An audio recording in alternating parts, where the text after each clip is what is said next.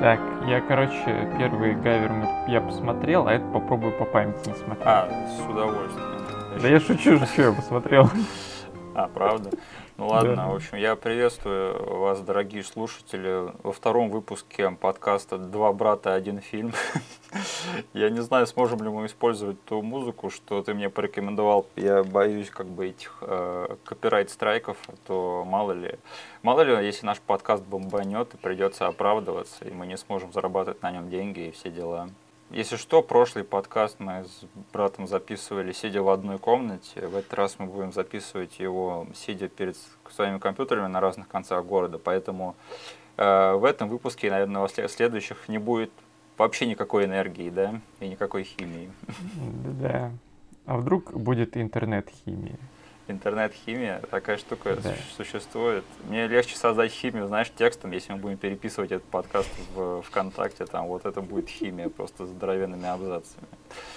Э, ладно, давай перейдем тогда к делу. Ах да, я, кстати, Мгм. э, изобрел интересную штуку. Мне пришла в голову, что как э, нашим слушателям можно бы поинтереснее слушать этот подкаст. В общем, просто пейте каждый раз, когда я говорю э, и делаю паузу перед тем, как задумаюсь, и говорю. э, я вообще не понимаю, как люди со мной говорят. Я слушал, э, монтировал первый вы- выпуск, у меня просто эти, э, господи, волосы дыбом стояли. Я такой тормоз, этот, этот дурдом.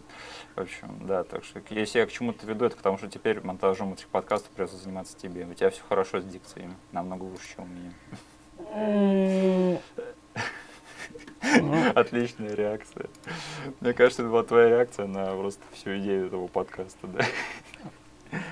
Слушай, а ты же будешь там какой-то опруф у меня спрашивать, когда ты будешь? Или все на тебя ложится? Ну, слушай, я ничего такого постыдного э, не оставлял в, в прошлом выпуске и не слышал от тебя. Вроде бы, Хорошо. если что-то будет, конечно, я готов экстренно там вытащить выпуск и перемонтировать его, но я думаю, тебе особо беспокоиться не о чем. Хорошо. Ладно, давай поговорим о том, зачем мы сегодня собрались. Мы сегодня раз- говорим про сиквел э, фильма, которого мы обсуждали в первом выпуске, а это именно Гайвер. О, я скажу название, как говорил переводчик на нашей кассете. Гайвер второй, темный герой. Мгм. А, И да, в общем, сейчас я достану свою эту, господи, структуру, и мы по ней будем делать. А Он скажет кассет. Да. А, Кстати, я сказал наше интро или нет, я что-то запутался. В общем, наш подкаст это э, в нашем подкасте два брата вспоминают свое детство, которое было близко связано с кино. К лучшему оно или к худшему решать вам. Меня в моей жизни все устраивает, по крайней мере. Э, Да, давай поговорим о том, а, вот, о наших первых воспоминаниях об этом фильме. Я, наверное, начну, скажу, что, как и первый Гайвер, это один из первых фильмов, что я посмотрел в своей жизни, и он тоже въелся в мне в мозг, и я уже не отличаю, где вот э, где мое подсознание заканчивается, начинается этот фильм.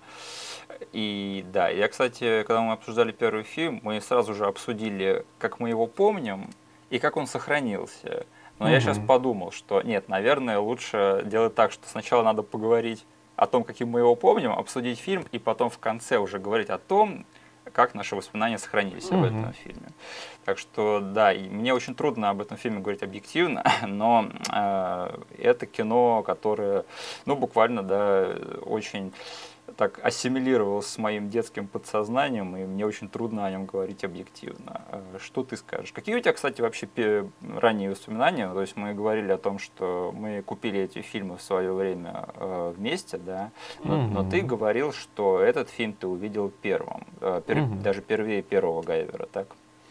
Да, причем я был тогда совсем уж каким-то маленьким, потому что сколько не пытался вспомнить именно тот просмотр по телевизору его, все, что я помню, это концовку. Причем концовку не третий акт, где весь экшен и прочее, а Так. вот первое, где мое воспоминание начинается, это они выбегают из пещеры.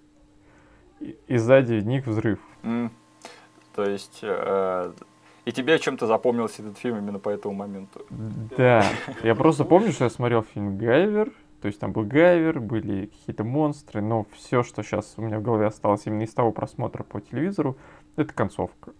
И тебя что-то в этом все-таки подцепило? Да, я помню, что я прям посмотрел какой-то классный фильмец. Возможно, даже я там нас, настолько впечатлился, что поделился с кем-то там в садике. А, стоп, извини, я, я не совсем тебя понял. То есть ты посмотрел тот фильм, но запомнил из него только концов? Ну, тогда, скорее всего, я его помнил получше, но ага. вот с годами я помню просто... Я помню, в какой комнате я смотрел. Ага. Помню, где стоял телевизор там. Но именно вот с кадры из телевизора вижу, помню только концовку и все. Кстати, не, немножко поговорим о нашей с тобой биографии. Э, то есть ты смотрел этот фильм еще когда мы жили на Звезде, то есть на нашем первом с тобой доме, в нашей, наших жизнях, да? Да. Э, а ты хорошо помнишь этот дом на Звезде? Конечно. Потому что я не помню его вообще ни черта. Трехкомнатная квартира, второй этаж, да. И я помню, кстати, только э, двор этого здания, как бы. А. И я помню само это здание, потому что я туда возвращался, как уже более в зрелом э, возрасте. О, двор помнишь? Помню. Выходишь из нашей парадки, ага. и, и там как бы напротив сразу стоит такой же дом, да? Да. И справа у него пристройка мелкая. Наверное. Такая бук- буквой Г как бы. А, да. И да, вот да. на последнем этаже этой пристройки был чувак, который транслировал кабельный, кабельный канал на весь поселок. И именно оттуда шла трансляция этого Гайвера. Что? Это был какой-то местный канал? Вряд ли. Нет, нет, нет. Скорее всего, он делал ретрансляцию какого-то канала, который ловил вот там у себя.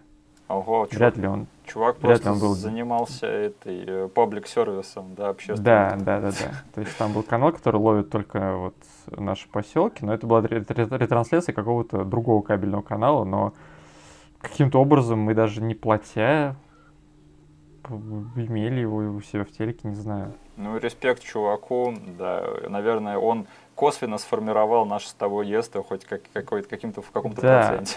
потому что этот канал я запомнил канал, по которому 24 на 7 идут только фильмы, ага. и все. Больше и, ничего. И ты, кстати, мне потом все детство жужжал уши про то, какие офигенные фильмы ты в свое время там смотрел, и что у нас был якобы кабельный канал. Хотя да оказывается, теперь он был не кабельный, теперь он был пиратский или что-то типа того, да? Ну да, да, да, да.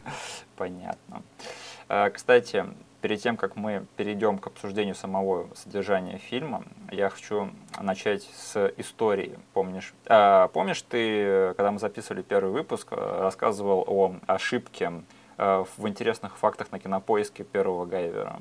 Ты исправил ее? Я ее исправил. То есть там я зашел, смотрю, да, написано, что Джеффри Компс играл в этом фильме доктора Уэста, прям как в фильме «Реаниматор». В общем, я пошел это дело исправлять, как я и пообещал. Я написал кинопоиску. Ребята, у вас тут ошибка.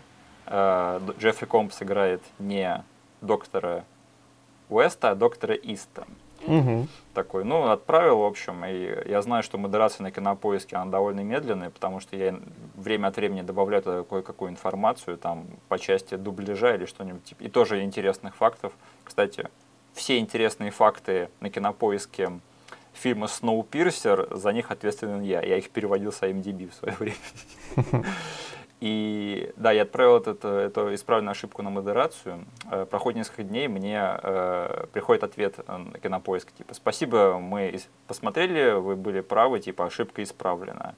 Я такой возбужденный захожу на страницу кинопоиска Гайвера, захожу там в интересные факты, знаешь, что я вижу? Mm-hmm. Они просто удалили этот факт. Я такой думаю, я тут занимаюсь общественной справедливостью, да, и, и там наконец всем будет известно, что Джеффри Комс играет не доктора Уэста. Захожу, этот факт просто убрали. То есть они такие подумали, блин, как нам оставить, типа, доктор Ист, и чтобы было понятно, по-английски, что ли, написать, или два раза, и по-английски, и по-русски. Чувак просто берет такой, а, с меня хватит, и просто убирает этот факт. Наверное, чтобы довести дело до ума, мне теперь придется вписать туда настоящий факт. То есть угу. не, не исправленную ошибку, а просто туда его вписать. Я, правда, не знаю, как я буду это подтверждать и чем-то, потому что там надо скинуть ссылку на проф. Ну, в общем, да. Может быть, к следующему нашему выпуску я что-нибудь придумаю. Да. Кстати, тогда еще небольшой автоп. Возможно, ты его просто вырежешь, но ты сейчас сказал, что ты добавил все факты фильму «Сноупирсер». Да. И у меня сейчас открыта страница кинопоиска с Гайвером. И я прям хотел сейчас пойти проверять этот фильм. Но у меня клавиатура закрыта ноутбуком, с которого я тебе звоню. И она шуметь будет. И у меня сейчас, когда мы будем с тобой говорить, скорее всего, будет квест, как перейти с страницы Гайвера второго только через клики на страницу Сноупирсера. Да, я, у меня, кстати, бывает такое, когда, например, я лежу там в кровати, да, и пользуюсь одной мышкой, мне надо, я не могу там печатать, мне, у меня этот квест такой, знаешь, мне надо попасть на какую-нибудь страницу в интернете, я там печатаю по буквам адрес. да, так что, да ладно, можешь стучать, я просто либо вырежу, либо пофиг, слушайте, как Денис там набирает э, на клавиатуре. Думаешь, я не смогу кликами выйти через связи? На Snowpiercer? Да. Ну слушай, по помимо Гайвера тут очень много всякого торчит на этом самом, на странице кинопоиска, поэтому особенно если у тебя там э, каких-нибудь популярных фильмов попадет, попадутся паразиты и да. Точно. Да. Точно. Да.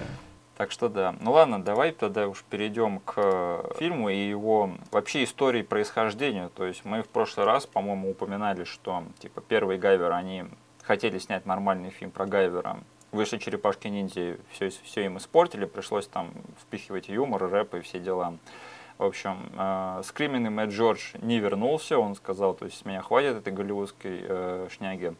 Вернулся Стив Ванг, сказал, типа, дайте мне вот, у этого фильма бюджет 900 тысяч долларов, то есть, к, который написан на кинопоиске, то есть меньше миллиона долларов по тогдашнему. Mm-hmm. И сказал, типа, я сделаю этот фильм тоже как бы на коленке, но я сделаю его так, как э, хочу. В общем, и да, этот фильм намного более как-то вызывает теплые воспоминания у интернета и у фанбазы самого Гайвера. То есть, если о первом Гайвере принято вспоминать, что это какой-то просто стыд-позор какой-то своего времени, то у этого фильма больше такой культ в интернете существует. Э, кстати, я приберегал историю, связанную с созданием этого фильма, потому что я проводил, э, господи, research на, этот, на эту тему.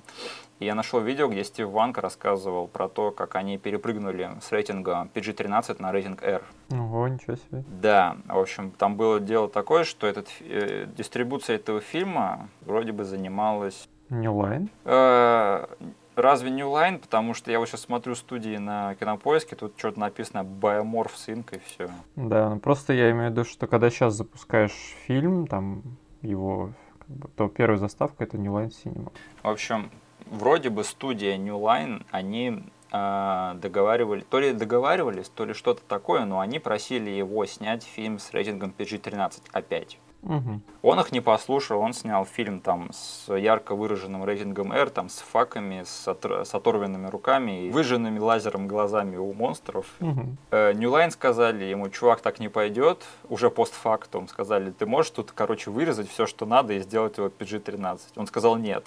Хм. Это они ему, они ему говорят, ну тогда мы с тобой пойдем в суд разбираться. Он им отвечает, окей, пойдем разбираться в суд но тогда у вас на полку ляжет фильм, который вы можете выпустить сейчас и заработать на нем денег. А так вы останетесь с этим низкобюджетным фильмом, нифига не заработаете, только потратите время и деньги в суде. Они сказали, ладно, они сдались и, в общем, разрешили ему выпустить фильм с рейтингом. Чел свою линию прогнул, молодец. Гни свою линию. То есть он им сказал, э, замучаетесь жрать пыль, гоняясь по судам. Ну, я тебе уже говорил, что в прошлый раз я забыл упомянуть, что Стив Ванк, он на самом деле, у него не такой уж и короткий послужной список. А, да. Потому что если зайти на кинопоиске, на его страницу, его список, я даже сейчас проверю, да, он чертовски короткий. Там всякие могучие рейнджеры последние. Но MDB более ответственно к этому подходит, и я тебе уже даже скидывал спойлер того, что будет. Он, черт возьми, был second unit директором да. у другого фильма из нашего детства. Да. Кунг-по нарвись на кулак. Нам надо будет как-нибудь, в общем, закрыть тему Стива Ванга и обсудить именно этот фильм. Да. Ты, кстати, прав, ты наткнулся на интересную тему, что на Кинопоиске и правда, к сожалению, не кредитуют эти работу над трюками, second unit и все дела. То есть ты заходишь, mm-hmm. и вроде бы человек куда-то исчез и работал над да. тремя фильмами. А у него карьера большая была еще по части спецэффектов. Он там для того же другого мира второго делал спецэффекты. Для «Чужие против хищника» Реквием. Блейд третий, троица у него стоит в резюме. Человек, человек не пропал тот э, Дракула в, в демонической форме угу. из Блейда 3, это явно его рук дело. Так, этот. Но если сейчас, например, забить в гугле Стив Ванг, то высветится очень-очень много изображений с ним рядом с его работами, всякими скульптурами. Вот тут есть изображение хищника. Он, видимо, mm-hmm. уже не, не работает с этими, э, со спецэффектами в кино, он просто занимается э, скульптурами, видимо, для какого-то другого дела.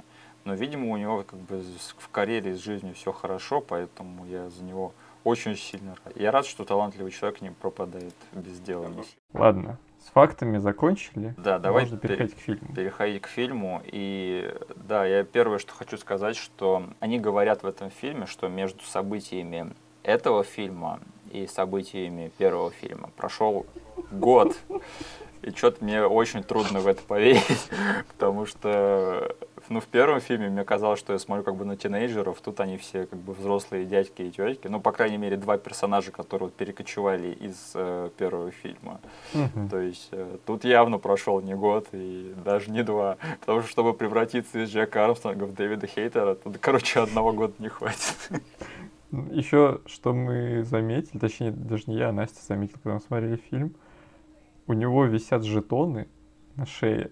Так. И она задала вопрос, он что, успел отслужить за этот год? Ну вот, кстати, я думал, он просто, типа, это его фишка, потому что он, типа, не настоящий военный, ему просто нравится носить эти жетоны как в качестве, э, типа, ну, для стиля, для имиджа. Но да. это очень-очень странно, конечно. А, да, мы сразу наткнулись на интересную тему, что ни один из актеров, по-моему, в первый фильм в этот фильм не вернулся, то есть они даже вот э, рекастнули э, главного героя. Скажи, вот как твой детский мозг объяснял это, когда ты еще не был знаком с э, понятием рекаста в кино? Я это воспринял как должное, потому что, ну, типа, я тогда для себя в голове поставил такой маркер, что в сиквел не обязательно должны переходить как бы актеры. Я, мне тогда некого не было спросить про это, я просто, меня поставили перед фактом, и я был наедине с своими это, мыслями и понял, что, ну, наверное, в фильмах это норма. Mm. Но ты был намного более сообразительным ребенком, чем я, потому что я какое-то время себя убеждал в том, что это и правда один и тот же чувак. Я себя убеждал в другом факте. Я тогда в детстве все-таки углядел одного персонажа, в котором увидел человека с первой части. Я даже знаю, о ком ты говоришь. О голове Кроноса, который выходил на связь в этом фильме. Я думал, что это тот же самый актер, который да. играл Балкуса в первом фильме. Я такой думал, какого черта он живой, его же жахнули да, из да, груди. Да. А сейчас я смотрю, то есть вот как бы в нормальном более-менее качестве и, вижу, что между ними как бы, ну, там очень явно видно, что это не один и тот же человек. да. Но, кстати, вот еще забавный случай того, как работали мои детские мозги в отношении актеров э, фильмов э, в разных частях. Э, помнишь, у нас были кассеты «Бэтмен» и «Бэтмен возвращается». Угу. И на кассете первого Бэтмена было написано э, Николсон. Китон. То есть, типа, то есть в этом фильме снимается чувак по фамилии Николсон и чувак по фамилии Китон. А на, а на коробке второго Бэтмена, ну, Бэтмен возвращается, было написано типа Майкл Китон. Я, mm-hmm. я такой думал, хм, вот, блин, э, почему тут снимаются два чувака как бы с одинаковой фамилией, которые друг на друга похожи, но у них разные имена, потому что я думал, что, что Бэтмена в первом фильме играет чувак по имени Николсон Китон. И я не знаю, возможно, это ложные воспоминания, но я, я отчетливо помню, как я задавал этот вопрос тебе, и ты сказал, что это отец и сын. Я такой думаю, а, ну да, это имеет смысл. Что, типа, в, первой, в первой части играет, типа, отец Бэтмена, а в следующей части, видимо, прошло много лет, они дали эту роль сыну, который выглядит один в один как отец. Я, я помню только эту кассету, и что ты думал, что это человек по имени Николсон Китон. Я, в общем, вот, какое-то время... Историю про отца и сына не помню. Я, в общем, какое-то время, год или два, до меня доходило, что, в общем, тут написано, что, типа, ну, просто без имен, что это типа, Джек Николсон и Майкл Китон. Они просто поленились писать туда их имена. Э, я еще думал, блин, а жалко, не хватило, в общем, третьего сына на Бэтмен возвращается. Пришлось обращаться к Вэллу Килмеру. Да. Ладно, э, давай вернемся к Дэвиду Хейтеру, потому что он просто в разы более харизматичный актер, чем Джек Армстронг, то есть его лицо, по крайней мере, запоминаешь. Я не знаю, не могу ничего сказать по поводу его там актерских талантов, потому что, ну, опять же, роль у него довольно простецкая, но он справляется, и на него приятно смотреть, он очень мужественный чувак. Э, ты, Мгм. ты согласен? Да. И как бы насчет актерской игры у меня есть комментарий по поводу его лица временами. Оно на самом деле не сильно выбивается, но просто я знаю его карьеру дальше и понял, что как бы человек голосом очень офигенно может играть. Он же потом стал известен всему интернету и миру, как бы как голос э, Солида Снейка из Metal Gear. То есть, значит, человек что-то может играть не лицом, так голосом. Окей, э, пришло время просто поговорить э, в подробностях о личности Дэвида Хейтера, потому что, на мой взгляд, это просто бесконечно интересная личность. То есть, если ты посмотришь на его карьеру, просто его отпечатки пальцев, они просто за последние 25 лет, они просто по всей поп-культуре разбросаны. Э, Я немножко посмотрел его биографию, и, грубо говоря, э, он переехал в Голливуд, э, хотел стать актером, но заинтересовался э, актер, актерством озвучания, так кажется, и так называется, ну типа voice ac- acting. Мгм. И он даже озвучивал э, Капитана Америка в том самом мультике про Человека-паука из 90-х. М. И он потом озвучил Капитана Америка в одном из более таких новых э, мультфильмов про Мстителей, уже там в нулевые, по-моему. Э, каким-то макаром он попал вот на этого Гайвера, но еще одна известная отрасль, в котором он работал, э, это сц- сценарное ремесло. Я вот не проверяя его факты, запомнил, э, что он приложил руку к сингеровским Людям Икс, кажется, да? А, Есть фотография э, с площадки первых людей X, где стоит Дэвид Хейтер, Джеймс Марсден, один из продюсеров, и Кевин Файги. М. Так что он был одним из э, тех сценаристов, которые все время находятся на съемочной площадке. Мгм. Он стоял вот во- на э, заре вот, этой вот, вот этого ренессанса фильмов комиксов и фильмов Марвел. Он, короче, был одним из его, так сказать, как бы ремесленников и тех, Мгм. тех кто вот ответственен за нынешнюю популярность фильмов Марвел. А, и он также работал над фильмом «Люди Икс. Часть 2». И в те времена к нему обратились э, с, с предложением написать сценарий про э, черную вдову. Мгм. Ты это знал, нет? Нет. Я вот Дэвида Хейтера, я решил его не гуглить. Мгм. То есть на тебе все равно тривия была повешена изначально. Я просто пытался вот вспомнить, что вообще сам знаю про него. И факт про Людей Икс и Сингера у меня просто вот всплыл, что откуда-то я его знаю. Дальше я мельком вот вспомнил, что он как-то к хранителям еще был снайдеровским причастен. Да. Все остальное как бы у меня нет такой инфы. В общем, а, по поводу еще а, этой черной вдовы, я хотел сказать, что ему вот заказали сценарий тоже вот где-то в середине нулевых. Э, Он его написал, этот сценарий сейчас доступен в интернете, то есть его можно скачать, почитать. То есть я его не читал, потому что у меня нет времени сидеть и читать там целый сценарий, да, Мгм. но вот есть в доступе его версия сценария про черную вдову. И мне очень-очень интересно, как он э, будет коррелировать с вот черной вдовой, которая вот выйдет совсем скоро, то есть уже Мгм. настоящий фильм. А, да, и интересная штука из его биографии. Ну, тот фильм не случился, потому что, понятно, середина нулевых это время электро и женщины-кошки, да, то есть тогда фильмы, комиксы про женщин, они все разом сдохли. Мгм. Да, но вот э, когда он писал этот сценарий, у него родилась дочь, которую он назвал как Наташа. Да, дочь от жены, которую он встретил на съемках Гайвера 2. Ого. Так что Гайвер 2 это такой довольно судьбоносный фильм в его карьере и личной жизни. Кс- Кстати, они до сих пор женаты и вроде бы до сих пор счастливы. Кстати, блин, из рандомных совпадений. Ты сказал, что нулевые это время электро и прочего.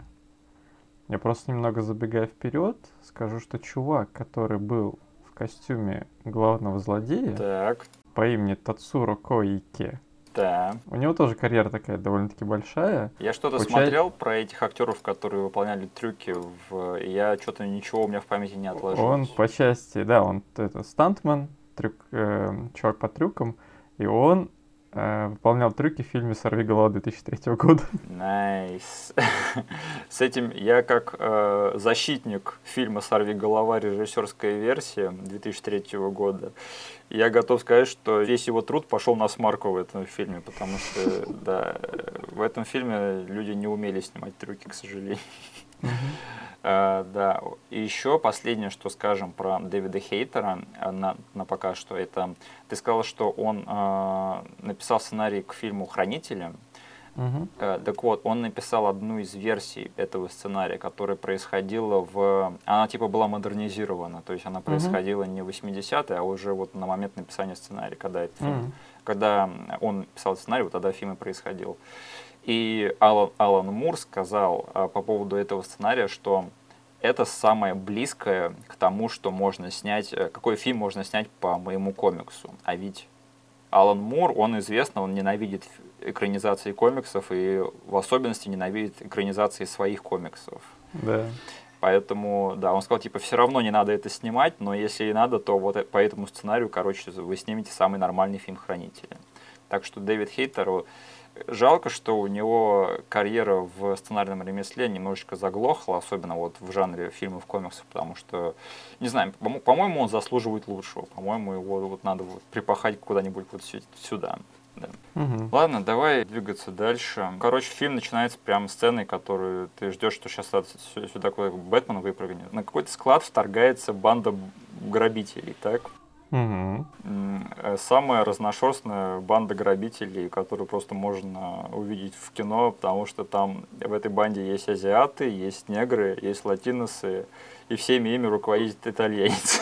Тут даже не по этим, не по национальностям можно еще смотреть, они просто как будто бы из разных слоев населения все. То есть там есть азиат из банды, там есть азиат, как будто бы из офисной работы просто пришел сюда, постреляться с ними. Там есть какой-то рэпер. Они... Никто из них не похож на друга друг друга, как бы. И не должны быть вообще знакомы никак. Вот как и в первом фильме, когда появляется вот банда главных злодеев, первых, мне как интересно было узнать backstory вот этой вот группировки, мне еще больше интересно узнать, э, в чем состоит история вот этих вот ребят, потому что, да, как ты сказал, они очень-очень, ну, даже их внешний вид как бы не совсем соответствует ситуации. Что нужно еще упомянуть про них? Они мало того, что странно, ну, у них странный состав, угу. у них еще и странный план, как по мне. Почему они пришли на этот склад и вообще чем они зарабатывают? Они пришли воровать куклы Барби. Да. Угу.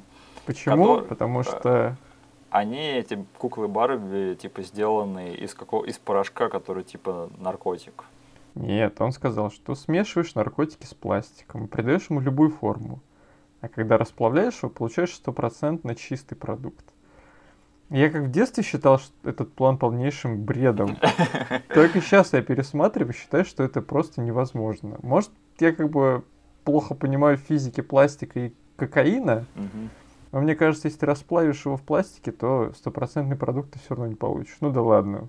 Я как человек, который не разбирается в химии, э, я готов э, промолчать и, в общем, списать все типа на, как, как это говорится, э, допущение, да, творческое, художественное допущение, да, я готов списать на это. Да, ну вот, кстати, первый кадр, на котором появляется Гайвер, это вот кадр, где чувак стоит, курит, и сзади него появляются два гайверских глаза в темноте. Пры- появляются а, сверху. Да, он типа прыгает э, сверху, и у него за спиной типа в темноте д- два э, гайверских глаза горят. Угу. Это ка- кадр один в один из Джона Уика 2, когда угу. э, Джон Уик появляется точно таким же образом. Ну, он не спрыгивает сверху, но там стоит чувак курит на складе, и сзади угу. него появляется Джон Уик. И я немножко разочаровался, потому что в Джонни Уике 2 он его заставляет проглотить эту сигарету и скидывает с лестницы пинком под пятки. Mm-hmm. Тут, короче, этого нет, но чувака все он все равно скидывает там со второго этажа, и это выглядит очень-очень круто. Mm-hmm. А, да, вообще первое появление Гайвера это настолько крутой фан-сервис, то есть и такое заявление о том, что да, вот типа посмотрите, в этот раз мы сняли намного более крутое кино, чем в прошлый раз. То есть э, там такое прям нагнетание саспенса, когда все эти бандюки просто стоят и ждут, э, откуда кто выпрыгнет, и у них там момент, когда типа контакт, да, типа в стиле хищника, они шмаляют непонятно куда. Угу. И там просто они вот стоят, играет эта музычка, и да, я как-то, когда смотрел, я немножечко уже подзабыл, что-то сейчас должно произойти. Я надеялся, там Гайвер как-нибудь выпрыгнет на них там тоже с потолка, или у них из-за спины появится. А нет, он просто такой берет и выходит, типа, ну, да, здрасте.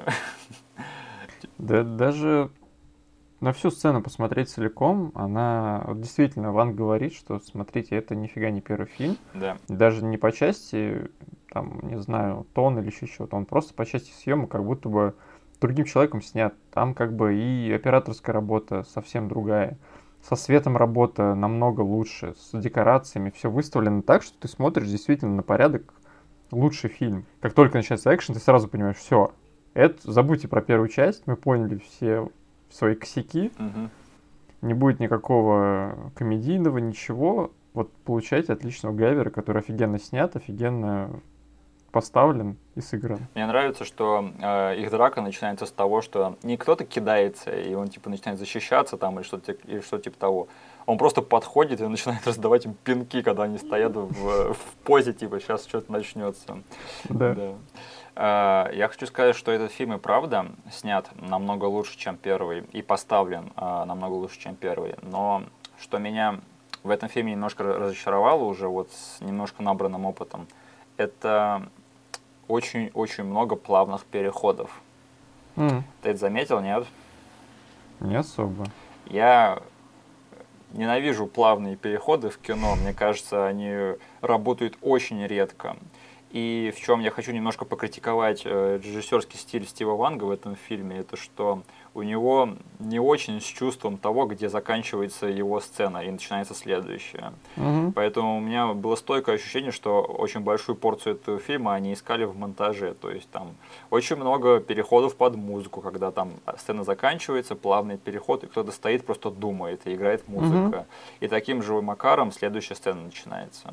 Ну вот скажи мне, у меня, кстати, еще до просмотра сегодня этого фильма почему-то такое впечатление, о нем сложилось, что, ну вот за годы того, что я не смотрел этот фильм, он у меня просто в мозгах как бы варился все это время. И мне казалось, что у этого фильма проблема с темпом.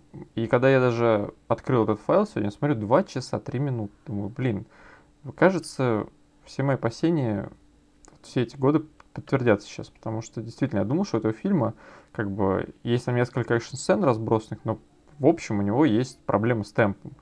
Но я думал, что я сейчас все увижу, посмотрел двухчасовой фильм из детства, и либо мне глаза вся эта ностальгия залила, но я не увидел никаких проблем. Возможно, ты типа скажешь что-то да. Но фишка в том, что мне тоже очень-очень трудно сказать да или нет, потому что, опять же, очень много из этого фильма, мне, я говорил, мне въелось в подсознание, я просто как бы, мои мозги опережают этот фильм, как и первый фильм.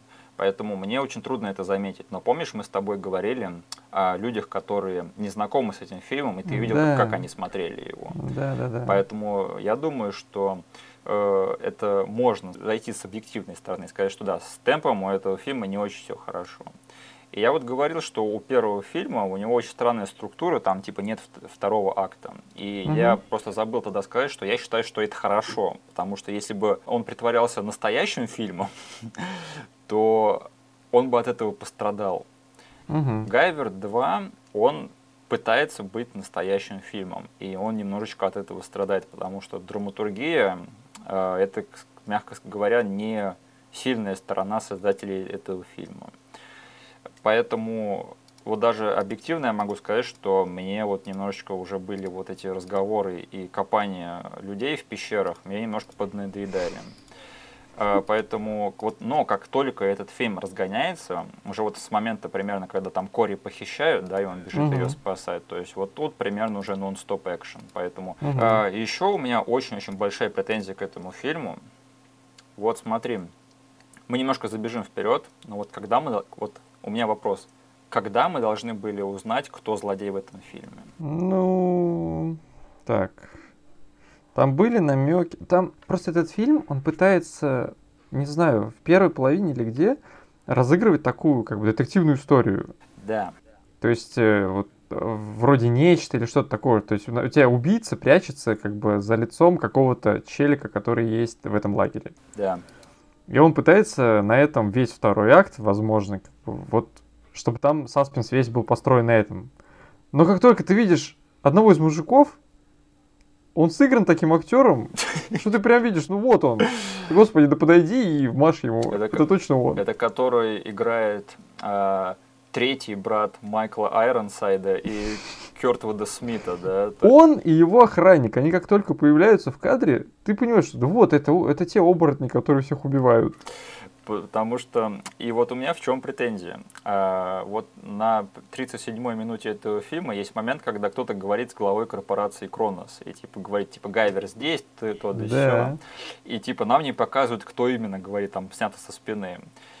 А потом, где-то минут через 10, в общем, э, этот Шон приходит к, к своей подруге, этой самой копальщик, Кори. да, Кори, которая археологистка. И типа рассказывает ей, что типа вот то, те, на кого ты работаешь, они злодеи, они мутанты и то да все.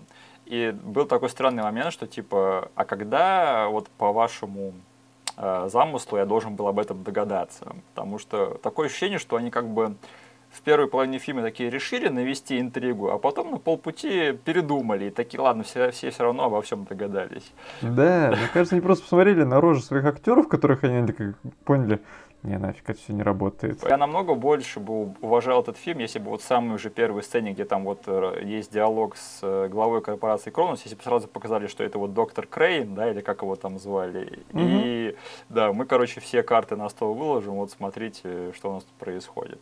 Поэтому вот эта вот небольшая неуверенность, она заставит меня немножко меньше уважать этот фильм, к сожалению. Там даже этот... Э ЦРУшника они пытались выставить злодеем. Он там а, что-то да. прятался, шуршал. Я не знаю, у этого чувака слишком доброе лицо. Да. Да. Особенно, когда у тебя есть такие охранники-быдланы, у которых прям на лице написано. Я, я за Я, кстати, ни разу не подмечал до сих пор, я смотрел этот фильм очень много раз, а, но ни разу не подмечал, как они угадали с этим, с актером, который играет, и, типа, головой этой охранной службы, да, потому угу. что он играет прям такого ублюдка откровенного, и он, типа, там грязно поглядывает на подругу главного героя.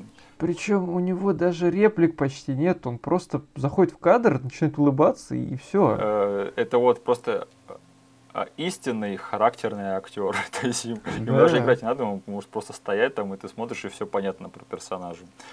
И от этого намного больше удовлетворения от того, как с ним жестко потом разбирается сам Гайвер. Да. То есть я так когда смотрел, такой, блин, я так рад, что он этому чуваку вырвал глаза, там сломал руки, и еще по бокам он зашпиговал всяких там шумпуров. Да. сделал из него зооноидскую котлету. Э, кстати, ну давай, э, мы немножко опять убежали очень сильно вперед, но я, я думаю, не, нет смысла вдаваться прям в большие сюжетные подробности, как мы делали в прошлый раз. Но да. э, мы вернемся к первой сцене, сразу, я сразу скажу, что сразу видно, насколько круче они поставили драки в этом фильме. А все почему? Вот как они это сделали? Не знаю, к чему ты ведешь, потому что ответов может быть куча. Я скажу, они сделали акцент э, на том, как каскадеры прыгают и ударяются очень сильно об пол, об стены, на свои спины, и это прямо снято общим широким планом, и как это вкусно, да. как там летит пыль от них, и ты видишь, что это на самом деле люди себя э, травмировали, и это очень круто нет вот этого типичного голливудского монтажа, где все, весь импакт, он прячется за склейками. Да. То есть ты просто берешь и действительно не щадишь своих каскадеров. Говоришь, слушай, тебе тут нужно упасть на коробку, которая раздолбается. Мы это все заснимем, пожалуйста, там как бы, постарайся все сделать как надо. И действительно, ну вот такой азиатский стиль. Очень-очень в стиле Джеки Чана. Да, то есть это сразу в первой же сцене заметно. Если там кого-то бросают на машину, ты прям видишь, действительно, он человек берет и спиной падает на машину сверху. Mm-hmm. Очень большой респект к скадерской э, трупе этого фильма. Э, да, да, кстати, ну, сюжет этой сцены в том, что эти грабители захватывают охранника, и Гайвер идет их спасать. Спойлер, он этого охранника не спасает, он раздает люлей всем этим грабителям, но последний вот главный итальянец, он э, убивает этого охранника. В ответ Гайвер подходит и убивает самого этого итальянца. А, то есть мораль этой сцены такова, что Гайвер это даже не спасатель, это, блин, долбанный каратель, он просто, у него жажда убивать, и он просто ищет повод поубивать людей. Ну и да, там потом прослеживается по репликам самого Шона, что как бы Гайвер зовет его на охоту mm-hmm. каждый раз. Это даже не по его воле происходит. Действительно, каждую ночь, грубо говоря, он играет такого Бэтмена с рейтингом да. R по городу. А, сюрприз, у Шона в этом фильме есть арка, да? да. Они поднимают интересные вопросы. В первом фильме он стал Гайвером, в этом фильме он себя спрашивает, на какой черт мне вообще быть Гайвером. И весь... Учитывая, что да. он считает, что как бы с Кроносом он разобрался, mm-hmm. то есть, а последствия этого превращения его до сих пор как бы мучают, он не может найти себе место в этом мире, потому что человеком он уже себя не считает, он не может в общество вписаться, у него проблемы даже с девушкой, с которой они сошлись в первом фильме, они там в первые 10 минут как бы расстаются. Что, кстати... Именно из-за этих всех проблем. Ну, не знаю. Опять же, я, и вот если бы я был Гайвером, у меня бы вообще никаких комплексов не было по этому поводу. Ну, то есть то, что ты тебя мучают кошмары, и ты просыпаешься каждое утро с кровью на руках, грубо говоря. Это не круто, но я бы все равно думал, блин, оно того стоит. Оно стоит того, чтобы можно было бы превращаться просто в инопланетного БДСа по щелчку пальца. А, да. А, кстати, мы зашли на интересную тему. Из первого фильма возвращаются два персонажа. Шон и его подруга из первого фильма Мицки. Да. Угу. Ее играет не та же самая актриса, то есть актеров из первого фильма сюда не вернулось. Я, кстати, забыл сказать, актриса, которая играет Мицки в первом фильме, у нее, наверное, дела сейчас идут, ну только, наверное, у Марка Хэмилла идут лучше дела, чем у нее. Да? да, она до сих пор снимается у себя на родине в Китае. Я посмотрел, э, у нее там за прошлый год вышло три или четыре фильма, она везде э, аккредитована там второй или третий в титрах, то есть э, у нее вообще все хорошо. Она в свое, в свое время пробовала сниматься в Голливуде, но, видимо, снялась в фильме Гайвер и вернулась к себе на родину. да. А, актриса, которая играет Мицки в этом фильме, у нее один кредит на кинопоиске, это Гайвер второй темный герой, и о ней больше никто никогда не слышал. Да, вот что э, фильмы про Гайвера делают с азиатками в Голливуде. Да, ничего хорошего. Так, хорошо. И еще, кстати, я очень рад, что э, они закрыли хотя бы ее тему, потому что очень часто э, сиквелы фильмов, они типа просто забывают там о некоторых персонажах, которые не смогли вернуться из-за каких-то там контрактных обязательств. Да, я вполне могу себе представить, что они бы банально опустили тему того, что он в конце первого фильма, оказывается, с девушкой вышел оттуда. Да, то есть помнишь э, фильм Блейд 2, да? Вот да. вернулась туда эта докторша, что, которую спасала весь фильм Блейд. Я что-то такого не помню. А они вообще все притворились, что никакой докторши и не было. Молодцы. Да. Причем у нее же там были амбиции излечить его, все дела. Нет, просто забейте. В общем, Шона мучают кошмары. Он рисует странные рисунки у себя в тетрадке. И смотрит, очень удобно попадает на какой-то канал новостей, где рассказывают про нападение медведя рядом с раскопками. Ну, надо еще оставить такой комментарий, что это какие-то желтые новости. Да. Но он замечает интересную деталь в этом желтом репортаже, то есть там видны рисунки с, э, идентичные тому, что он рисует у себя в тетрадках после своих снов. Да, ну по сюжету этого канала, то есть они ведут э, репортаж с места событий, где охотников в лесу подрал то ли оборотень, то ли еще кто-то. Они говорят то есть медведь. Все думают, что это... Да, они говорят медведь, но брат убитого утверждает, что это человек, который превратился в монстр. Кстати, отвратительный актер просто играет эту роль. Он говорит, you killed my brother, you know. Типа, ну, у нас такой... Да, у него, у него ноль скорби на лице, он просто говорит, его убил оборотень. Ты что, мне не веришь? У меня же там брат. У него просто каждый вторник как будто брата убивает медведь. Да. В общем, э, Шон отправляется, он бросает, расстается с Мицки, э, отправляется к этим раскопкам.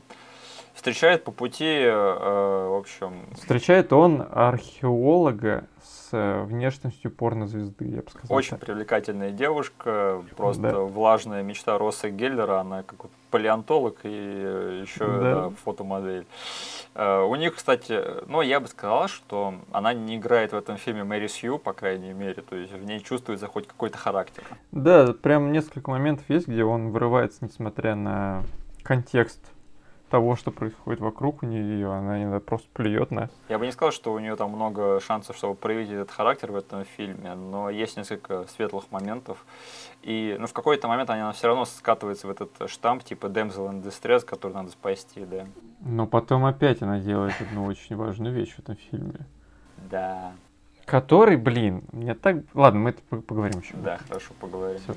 А, он, она проводит его на раскопки, конечно, это не дается ему легко, то есть она сначала уезжает от него, типа, говорит, ты псих какой-то, который рисует какую-то хрень в тетрадках. Кстати, почему она возвращается? Э, Эту фразу даже вынесли в, IMDb в единственную цитату из этого фильма. Так, Типа, почему ты вернулась тогда за мной? Он сказал, ты понимаешь, я ученый, и я знаю, каково это, когда ты хочешь что-то узнать. найс. Она его как бы поняла вот это его стремление открыть по- как бы правду, узнать истину.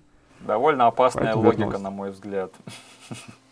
Так- Такая логика до добра не доводит. Она проводит его все-таки на раскопки. Да, выясняется, что раскопки ведутся на деньги какой-то компании, которая спонсирует это все. Кто бы, То есть- кто бы это мог быть?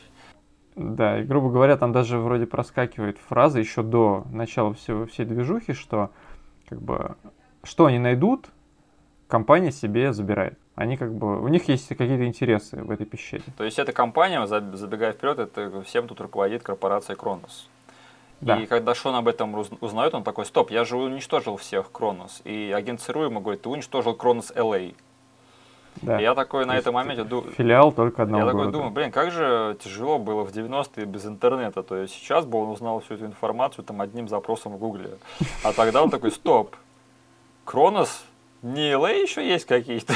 Ну, понимаешь, он тут таким персонажем выстроен, живет где-то в подвале, смотрит только один канал с желтыми новостями про всякую НЛО. Короче, он сидит и смотрит РЕН-ТВ, Ходит с фальшивыми военными жетонами. Шон там немножечко пообживается, у них там начинаются шуры-муры вскоре. И тут сюрприз, снова атака медведя. И там забавный момент, когда он там типа кто-то кричит, и он такой говорит, я, ты беги, позови на помощь, а я пойду разберусь. Да. Он такой бежит вперед, она такая, стоп, что это он име- имеет в виду, я разберусь с медведем, что? А, И да, следует очень крутой момент. Использование компьютерной графики, когда он бежит спасать чувака от медведя, кричит Гайвер, и у него за спиной такие компьютерные штуки. Очень Да. по-умному использовали, в темноте, очень-очень кратко, чисто чтобы показать, что у него там как что-то начинается. смотрится до сих пор нормально. Никакого там чувства отторжения не вызывает. Э, Следует первая драка, когда он дерется с этим медведем. Очень крутой дизайн. Вот если, например, в первом фильме таким э, главным не антагонистом, но таким его главным каким-то соперником и оппонентом был э, этот э, Лискер, да, и его, его Мгм. дизайн, то вот этот вот медведь или кто он там, вот Ну, он мне в детстве всегда напоминал не, не животного этого, не животного, которое существует сейчас. трицеракопа. а ди- е- есть динозавр, у которого лоб такой твердый. трицеракоп. Наверное, да. Да, и, в общем, во время этой драки этот носорог отламывает даже дерево целое и пытается драться с Гайвером этим деревом. Э, Прикинь, он отломал целое дерево. Ну, ну, кстати, выглядит, вот эта сцена поставлена с вырыванием дерева очень органично. Я не знаю, никакого диссонанса у меня вообще не вызывало, что просто если человеку объяснять. Какой-то монстр вырывает дерево, пытается ударить другого человека этим, у меня в голове сразу какая-то комичная сцена рисуется. Но тут все очень органично выглядит. Он даже попал пару раз по нему. Я просто не задумывался никогда о том, что как бы он отрывает дерево, а там как бы нет ни листвы, ничего, это просто ствол голый стоит. Да, он сразу бревно, грубо говоря, Я не оторвал. знаю, может быть, ему так повезло, но э, я не знаю, на что, как это задумывалось, в общем. Но тот факт, что я задумывался об этом только когда, когда в 500 раз посмотрел этот фильм, она что-то об этом говорит. Ну и самая важная, важная деталь, да, то, что Гайвер перед тем, как этот монстр убежал от него, его спугнули, он полоснул его по лицу своим лезвием, Да. И отрезав кусочек. Э, монстр сваливает одного из, э, на кого он нападал, то есть это вот брата он спас, который по новостям говорил, а его фотографа не спас. Угу. Кстати, этот брат, он подтвердил свою просто скотскую натуру, то есть он вернулся, чтобы замочить монстра, который убил его брата, но не за тем, чтобы отомстить, а, а чтобы, типа, заработать на этом. Да, он всю эту сцену кричит, типа, фоткай, как же, мать, как же деньги? Давай быстрее делай фотку, потом я буду стрелять в него. Я не понимаю этой логики, то есть если бы они его убили и потом бы сфоткали, или, или бы еще притащили тело, это было бы так же круто. Да. Так что этот чувак просто идиот. Фотограф должен был выжить. Вот еще, что я заметил а, в этом фильме. Я не знаю, бросилось ли это в глаза тебе. Ты, кстати, в каком качестве смотрел это кино? 10, 8, 10. Ты заметил, как много в этом фильме кадров, э, которые находятся не в фокусе? Да. Я сам хотел это сказать, но там прям выставлено то, что этот кадр должен быть в фокусе. Да. Но у них какие-то проблемы с этим. Э, наверное, маленький экран был на съемках. Я как бы, я сам не имею права делать такой критики, потому что в моем фильме этих кадров хватает. Такой, но, ребят, вы-то должны знать лучше, чем я. Хорошо, Шон спасает этого брата, не спасает фотографа, и нам тут показывают этого чувака, который типа сидит в кустах и кому-то что-то докладывает, угу. который типа оказывается ЦРУшником. И что я хочу сказать тут, это что шпионство в 90-х, оно было просто жестким, потому что он там сидит с огромной рацией, и в огромных наушниках. И просто как Штирлиц, там что-то первый, первый, я второй. Просто подходи, убивай или подходи, подслушивай. То есть сейчас это был просто вопрос там мобильного телефона, да. А тут ему надо просто куда-то отойти, достать огромную рацию, огромные наушники, там как будто в подлодке сидеть и кому-то что-то передавать. Но мне это очень сильно бросилось в глаза, когда я сейчас пересматриваю. Это выглядело очень комично. А, этого ЦРУшника зовут Эткинс. Угу. Он тоже тут под прикрытием работает и выдает себя за одного из археологов да. тоже. И он такой Макс этого фильма. У да. него не такая страшная судьба, как у Макса, но он, в принципе, выполняет эту роль типа чувака, который э, из э, представителей органов, но э, не такой крутой, как Гайвер. Угу. В общем, дальше происходит этот момент, про который мы уже поговорили, что появляется глава корпорации, и это не Балкус, но это чувак, который почему-то на него сильно, сильно похож.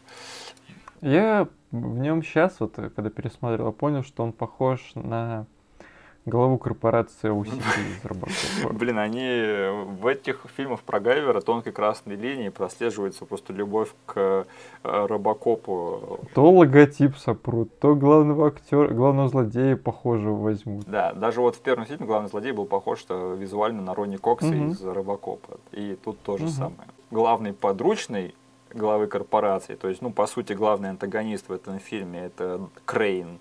Он похож на Кертвуда Смита из Робокопа. Очень.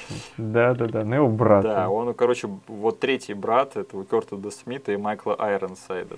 А, кстати, актер, который играет Крейна, я бы очень сильно хотел сказать про него что-нибудь интересное, но я ничего не нашел. У него там... У него очень короткая карьера. Э, у меня есть догадка, что он какой-нибудь чувак из театра. Ну, потому что он явно не какой-то последний актер. Я думаю, что его взяли на эту роль из-за вокальных данных, то есть у него с голосом все хорошо. Угу. Это же он озвучивает самого себя в зооноидской форме. Мне показалось, что да. Да. И мне кажется, что как раз-таки вот из-за вокальных данных его на эту роль взяли. Так что мне кажется, что это какой-нибудь театрал, который там, ну, немножечко похалтурил там в трешовом кино и вернулся там к себе. Дальше следует сцена, когда они откапывают корабль у себя на раскопках. Ну нет, не совсем. Так, хорошо. Как бы они, они копались, копались, копались, копались, ничего не могли найти, кроме костей, рисунков и прочего. Тут приезжает Шон, проводит одну ночь у них в палатке, у него начинает пульсировать его место, где Гайвер сидит, ему снится какой-то кошмар, он потеет, и в этот же момент показывают, что происходит какая-то какой-то раскол в скале, то есть трещина образуется, которую уже на, на следующее утро археологи замечают да и спрашивают, типа, слушай, а эта штука была тут вчера? Грубо говоря, мне кажется, они бы так и копались, если бы этот чел не приехал к ним. А, блин, вот э, именно поэтому я веду этот подкаст не один, э, потому что я знал, что я без тебя не справлюсь, потому что я вот, ты сейчас все это говоришь, и до меня только сейчас впервые в жизни доходит, что все это связано, что это Шон приехал и разбудил этот корабль. Да? Да, спасибо, в общем. Я это вырежу, типа скажу, что а, да, да, да, все правильно, да, я тоже всегда это понимал, ты прав. Но... А, да, они, кстати, его начинают копать, и играет музыка этого фильма. И я хочу сказать очень большой комплимент э, музыке и композитору в этом фильме. Э, музыка в этом фильме просто шикарная. То есть она... Там тут две с половиной мелодии они сочинили для этого фильма но они того стоили. То есть там даже вот не на сильно интересные кадры и сцены там ставят вот эту вот темку, когда они там копают. И вот, блин, оно работает. Да? И, кстати, я немножечко проверил эту тему, кто композитор этого фильма, и нашел очень-очень интересную тему. Хочешь, расскажу? Давай. Смотри, композитор этого фильма на кинопоиске указан чувак по имени Лес Клейпул Третий. Да, мне это бросилось еще в начальных титрах в глаза. Вот чел вообще дает с таким именем странным. И если ты посмотришь его кредиты на кинопоиске, то в э, графе композитор там стоит только Гайвер Темный герой. Но на самом деле этот чувак есть на кинопоиске под именем Лес Клейпул, без третьего. Ага. И знаешь, кто он такой? Ну, Он автор темы э, заглавной Саус Парка и, и Robot Chicken. это точно тот же самый чел? Смотри, есть чувак по имени Лес Клейпул, но не третий. И по фоткам даже видно, что это один и тот же чувак. Ага. Так что для фильма «Гайвер. Второй темный герой» Лес Клейпул работал типа под псевдонимом. И не стал запариваться, добавил циферку. Да, я думаю, что вот очень-очень низкая вероятность того, что вот, вот существует как бы Лес Клейпул и Лес Клейпул третий, который там... Лес Клейпул, кстати, он, у него год рождения 63 и мне очень трудно поверить в том, что это какой-то там через третье колено его внук, который вот сочинил темки Кстати, к Саус да. Паркам. Поэтому, э, да, скорее всего, этот чувак просто запилил сюда псевдоним, а люди, которые делали э, на кинопоиске эти кредиты, они просто не доперли и подумали, что это два разных человека. В общем, после этих раскопок, а эти археологи очень рады тому, что они наконец что-то отрыли, э, они... Там, кстати, идет акцент на то, что вот они отрыли маленький кусочек этого чего-то, Да. и на ощупь оно мягкое, как кожа, и теплое, но если по нему стучать металлической лопаточкой, оно издает звук, как будто бы это что-то Мгм. твердое. То есть нам сразу намекает, ну, что это какая-то странная технология, нечеловеческая. А, Они закатывают вечеринку по этому поводу. И там есть такой момент, когда Кори и Шон, они типа возвращаются к лагерю.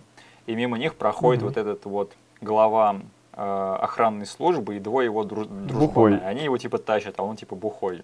Да. И он типа им говорит, хочешь покажу тебе что-то очень страшное. И он типа начинает ржать.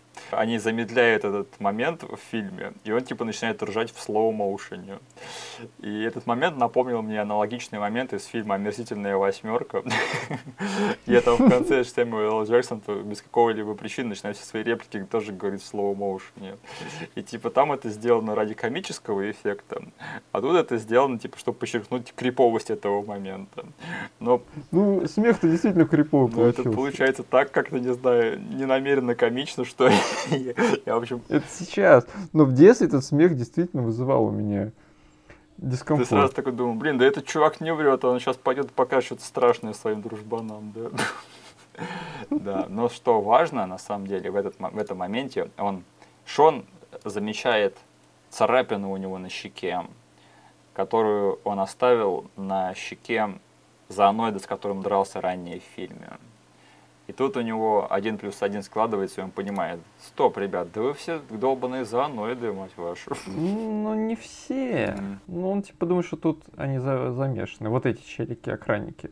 Плюс к нему сразу подбегает этот ЦРУшник. И как раз-таки вроде бы в этой сцене он ему говорит про филиал Лос-Анджелесский. Мгм. И Шон понимает, что с Кроносом нифига не покончено. И это даже может быть не один зооноид блудливый такой, а тут все, возможно, заправляется с Кроносом. А, кстати, мы забыли э, рассказать про один интересный момент в этом фильме, когда он первый раз говорит с этим, с этим ЦРУшником, когда он типа застает его за рацией. И Мгм. их видит Крейн и вот этот глава охранной системы. Да. И они такие смотрят, типа, что вы тут делаете? И там такой неловкий намек, как будто по они тут чем-то интимным занимались. И они такие, типа, а, да ничего, ничего, мы тут просто, типа, стоим, разговариваем, дышим свежим воздухом. Я не знаю, это было намеренно или нет, но они так комично ведут себя в этой сцене, что я такой, Я вот сейчас первый раз это увидел, тоже все это почувствовал. Ага. Столько просмотров раньше, я думал, ну, нормальная сцена, нормальная Да. сцена. Блин, вот что с людьми 2019 год делает. все нормально делает, ничего. Так, так все и задумывалось, нам просто открыли глаза. Понимаешь, мы проснулись, мы типа волк сейчас Мгм. А, да, А, они дальше они пытаются открыть этот э, корабль, у них ничего не получается, но рядом с ними там стоит Шон, и у него такое выражение лица, как будто бы его мучит метеоризм. И, и там, в общем, Если еще заметить, там все стоят нормально, А он а ему в лицо вентилятором дует. И там прям, там есть кадр, где Крейн с этим, с отцом проходит мимо него, да, все нормально, но ему в лицо фигачит ветер из ниоткуда. да. Э, Они кто-то кто-то из них говорит, «Сеза- Сезам, откройся, да? Это отец говорит, типа, что мне сделать, как я тебя открою, потому что корпорация давит на него сроки, все дела, вы должны нам предоставить что-то. И он говорит, что мне поделать, типа, сказать Сезам, откройся, и в этот момент, из-за того, что Шон все-таки имеет какую-то связь с этим кораблем, Да. в этом корабле образуется своего рода вход. Да. То есть у него есть какая-то вот уже ранее показанная какая-то связь с этим кораблем, он его ждал, и недолго погодя, они все отправляются в этот корабль на, на экспедицию. Э, Шон там находит э, кокон чужих, очень большой. Кстати, декорации для 900 тысяч долларов сделаны офигенно, я считаю. Вот эти Да. вот коридоры корабля, они, блин, создают нужную атмосферу и прям выглядит очень классно. Там это еще звук этот издается каждый раз, когда свечение проходит. Мгм. По-моему, вот э, люди поработали хорошо. Да, в этом плане все хорошо. Тут, конечно, в этом фильме, вот, к, к сожалению, что для меня не очень хорошо сохранилось, то есть в детстве я не обращал на это внимания. Но вот сейчас этот фильм очень сильно граничит для меня со всеми вот этими вот фильмами категории С, которые происходят в лесу, Мгм. потому что нет денег на декорации. Мгм. И для меня спасательным просто фактором этого фильма являются вот две с половиной декорации, которые они все-таки возвели для этого фильма, в том числе и вот эта вот пещера. Да. Поэтому, потому что без них это вот фильм просто был бы, как не знаю, вот опять же на Best of the Worst вот все эти бесконечные фильмы про чуваков, которые тусят там в лесу. И это либо какой-нибудь репов хищника, репов чужих, Да. или какой-нибудь ужастик. Единственное, что вот в этих декорациях прям сильно бросается сейчас в хорошем качестве. Мгм. Прям видно, что мало денег у них было. А Вид оно имеет хороший, если там в расфокусе смотреть или не присматриваться. Но в некоторых моментах, когда они делают акцент, вот там, помнишь сцены, когда Кори подходит к какой-то ракушке, Да. такой инопланетной, она открывается, и там прям за ней груды целлофановых пакетов просто. Ой, я сейчас смотрю этот момент, и ты прав. Там просто целлофановых пакетов напихали, и все. И она смотрит такая, ого, ничего себе. Я такой смотрю, господи, чуваки, ну ладно, ладно, вам можно простить. А, Кстати, я немножечко подзабыл этот фильм, и у меня, э, господи, началась рождаться теория по поводу того, что будет потом в этом фильме. И когда вот Шон находит, типа, я не знаю, как это назвать, какую-то матку Гайверов, что ли, Мгм. или, в общем, центральное управление, мозг этого корабля, с которым он, видимо, общался все это время. И он, типа, говорит, я хочу свою жизнь обратно. Я на секунду подумал, что этот фильм сейчас пойдет по дорожке Супермена 2, когда знаешь, что типа там типа Кларк Кент сначала отказывается от своих способностей Да-да-да. Супермена, потом ему дают по щам деревенщина, он возвращается и просит эти способности обратно. Мгм. И я такой подумал, сейчас что ли это тоже будет начнет происходить, а потом я вспомнил, что он пойдет там драться и спасать Кори, да, в этом на озере. Я такой, ах да, ничего этого не будет. Но тут есть момент, когда типа Шон приходит и начинает просить свою жизнь обратно, потому что ему его задолбало быть Гайвером. А, Особенно, это особенно это никуда не, проис- не приводит его в плане сюжета, но это приводит к тому, что его кто-то подслушивает. Там просто еще происходит такое, что этот корабль, он нам показывает, что он зовет Шона, На каком-то Да. неизвестном языке там какие-то странные звуки издаются, и Шон все время оборачивается. Это, как бы, вот эти звуки, они все время нам намекают на то, что корабль с ним пытается общаться. Да. И стоя в этой комнате центрального управления, он говорит с ним, ничего не понимает, ему никто не отвечает. И потом будет друг- такая же сцена. Я просто забыл, я думал, что он только один раз все зайдет, ему сразу Да. же этот криповый флешбэк будет показан. Но нет, ему корабль все это говорит, что он ни черта не понимает, он просто злится на него, типа, «Я, ла- так и так, не хочу быть больше Гайвером, зачем мне это? Мгм. А потом уже сцена будет, когда он поймет, что этот корабль, как бы, с ним будет говорить, и он все поймет только если он превратится в Гайвера. Да. То есть- но вот в первой сцене, где он не превращается, его вот подслушивает э, девчонка, которая как бы вместе с Крейном весь фильм ходит, одна тоже на Кронус работает. Да. Кстати, я сейчас, пока ты говорил, я немножко покликал по Гайверу и тут наткнулся на момент. Помнишь, мы говорили об актере, который играет эту э, главу охранной э, с- службы, да. И мы говорили о том, насколько он вписался в роль. Я сейчас сделал эм, стоп на таком моменте. Сейчас я тебе скину в чат, посмотри. Э, в скайпе. Да.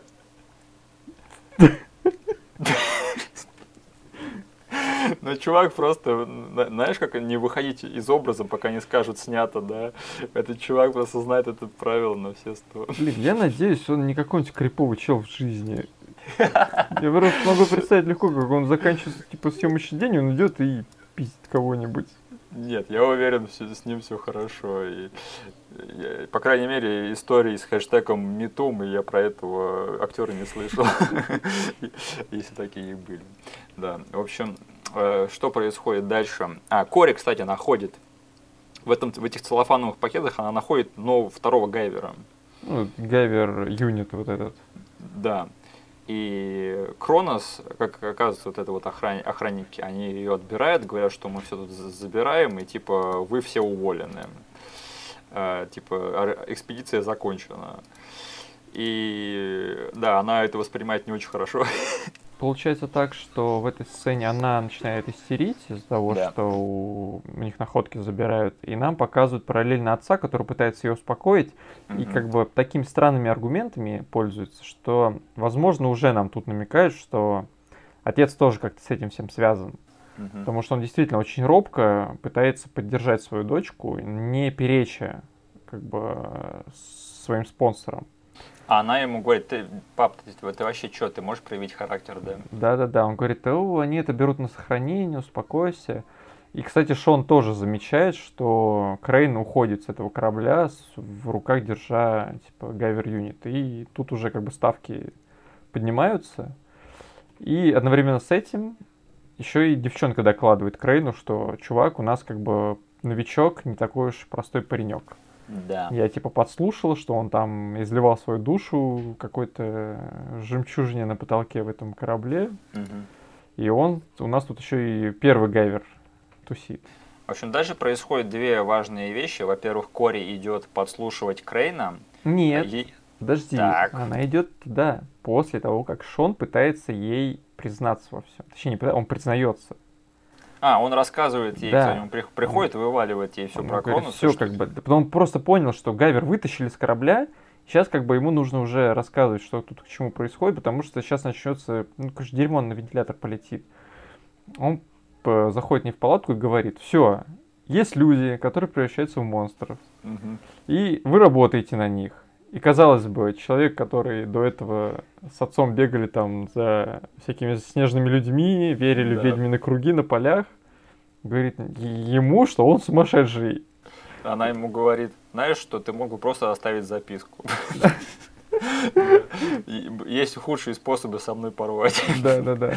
Она не верит, и в этой же сцене нам показывают, что жучок все это время стоял у нее в палатке, и это подслушал ЦРУшник.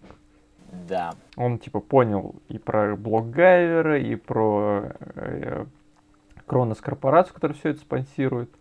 И после этого уже Кори понимает, что все, Шушона поехала крыша, Мгм. надо идти разбираться самой с этими э, мужиками. И вот она заходит в офис к Крейну, И слышит, как он с кем-то разговаривает тоже по компьютеру. да.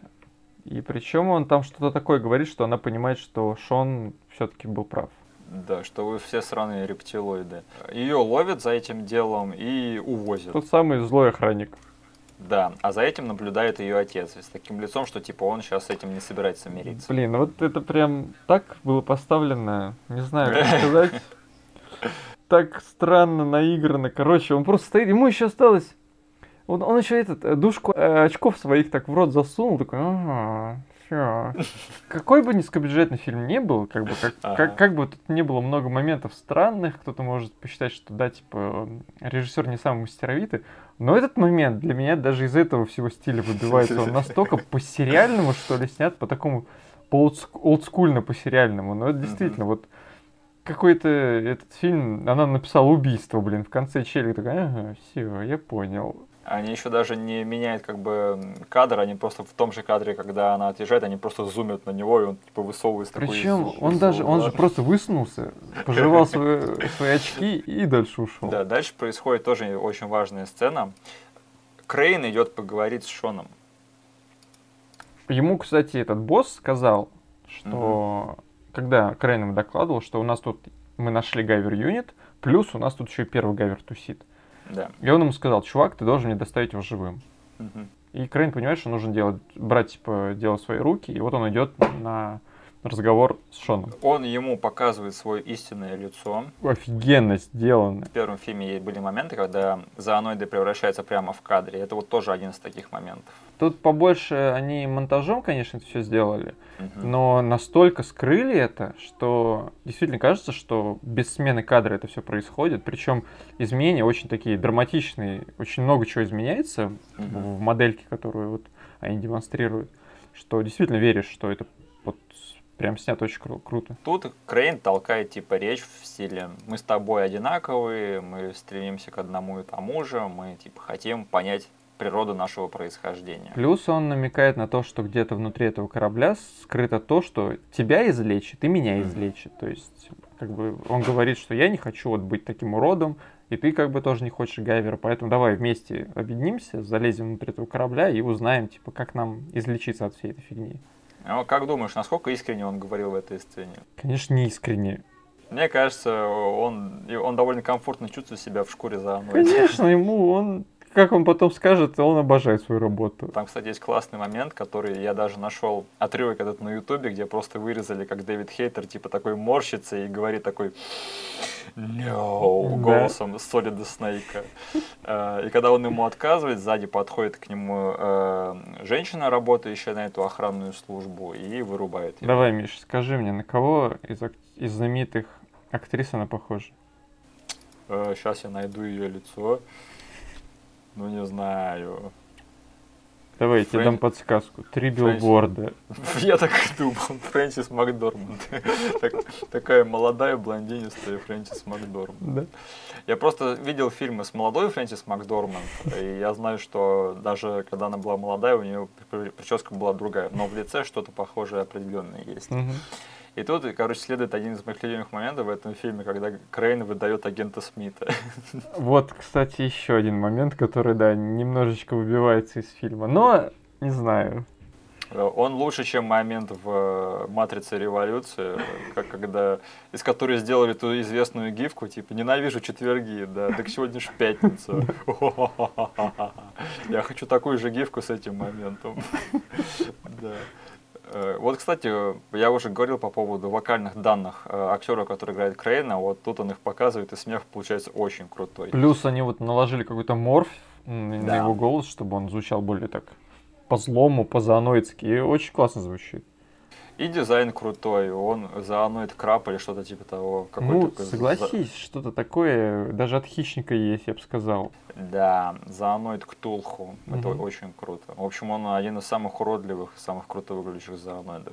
И у него прикольно анимированное лицо, прям глаза, еще вот эти вот клешни его торчат. Он, в принципе, рот открывает без проблем. Да. Да.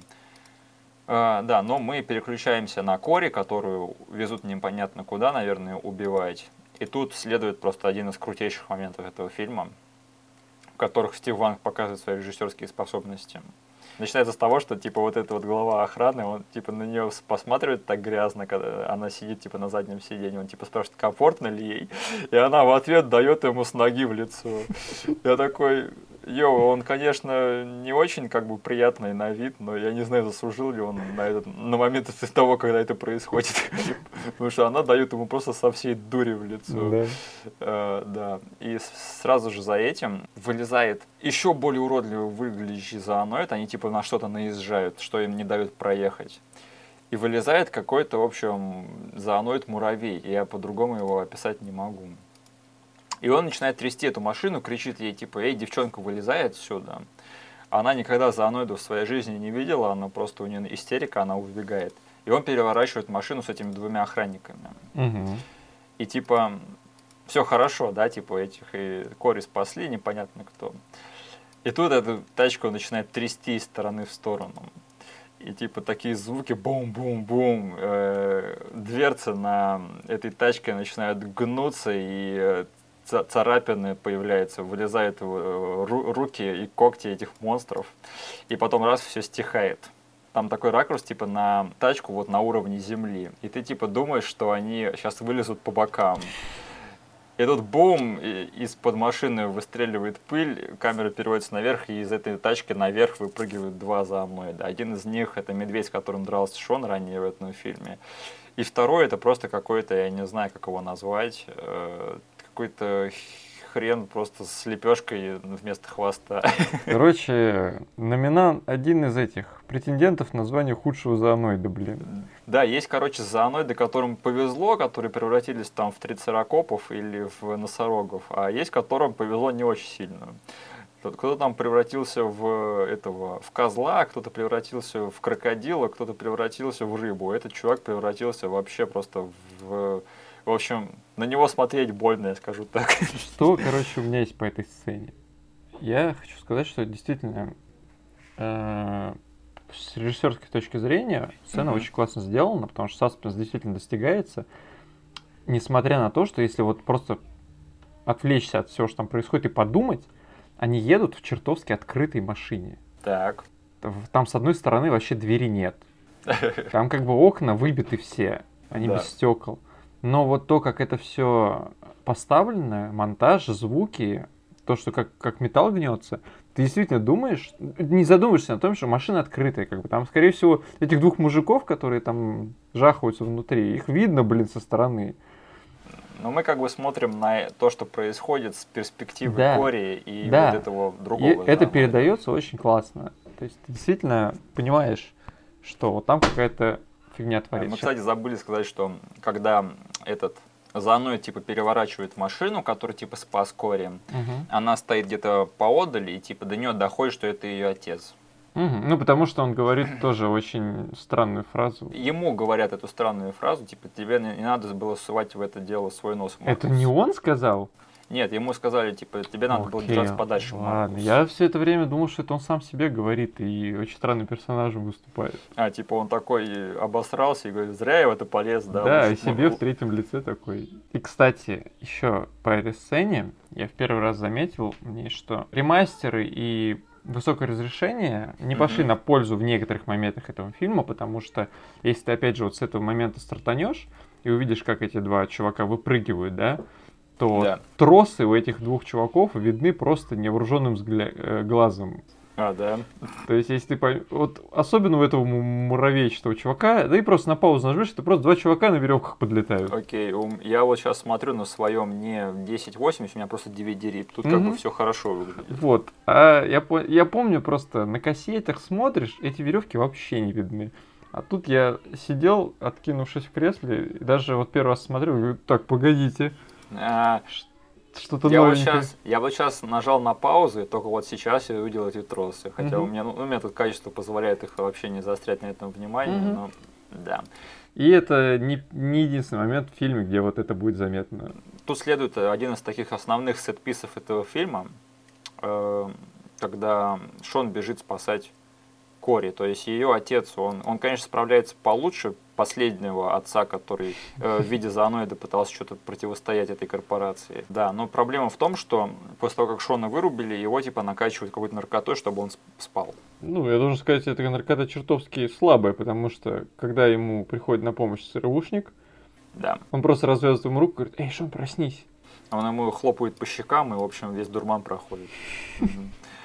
А, но этот ЦРУшник говорит, что типа, извини, но Кори мы типа уже не спасем, ей, видимо, придется сдохнуть. Причем он очень интересный, как бы. Я просто думал, как э, Шон понял, куда ему нужно идти спасать Кори, да? Да. Но если вот сейчас я пересматривал, этот ЦРУшник очень органично вставил в свою речь, что ее уже не спасти. Ее увезли в южном направлении 30 минут назад. И что он такой понимает, ага, я бегу в том направлении, ее везли в том направлении э, полчаса. Спасибо, чувак. Да. Да. Он его вырубает, ну не вырубает, он дает ему поддых и убегает от него. А, классический прием Вэлла из э, «Дрожь в земле».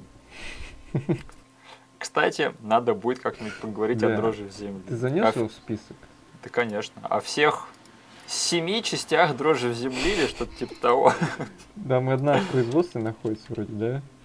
Да, жаль, жаль тот сериал отменили, кстати. Я, С вы, Бейконом. Выгля... Да, выглядело неплохо. Так, а, да, он бежит, типа, э, спасать Кори, едет в южном направлении. Uh, да, и до него типа доходит гениальная мысль просто встать там на обрыве где-нибудь и просто покричать в лес Кори, чтобы типа она эхом его услышала. Блин, вид, кстати, с этой горы открывается просто божественный. Они вот нашли место, где даже они выше, грубо говоря, этих облаков поднялись, потому что там посмотреть, да. Действительно, облака всю долину застилают. И вот тут следует очень-очень крутой такой момент, чисто такой истинно супергеройский момент, когда Шон чтобы выкрутасываться, на, на, наверное, типа отходит такой, набирает духу, бежит в слоу-моушене, прыгает с этой скалы и в падении превращается в Гайвера. И приземляется супергеройским приземлением. От, и от него типа остаются горячие следы на, земле. Знаешь, что этот момент не напомнил? Точнее, ну, возможно, из-за того, что я относительно недавно посмотрел этот фильм, но это, черт возьми, один в один, как пацан в Шазама превратился, когда прыгал с этой с крыши.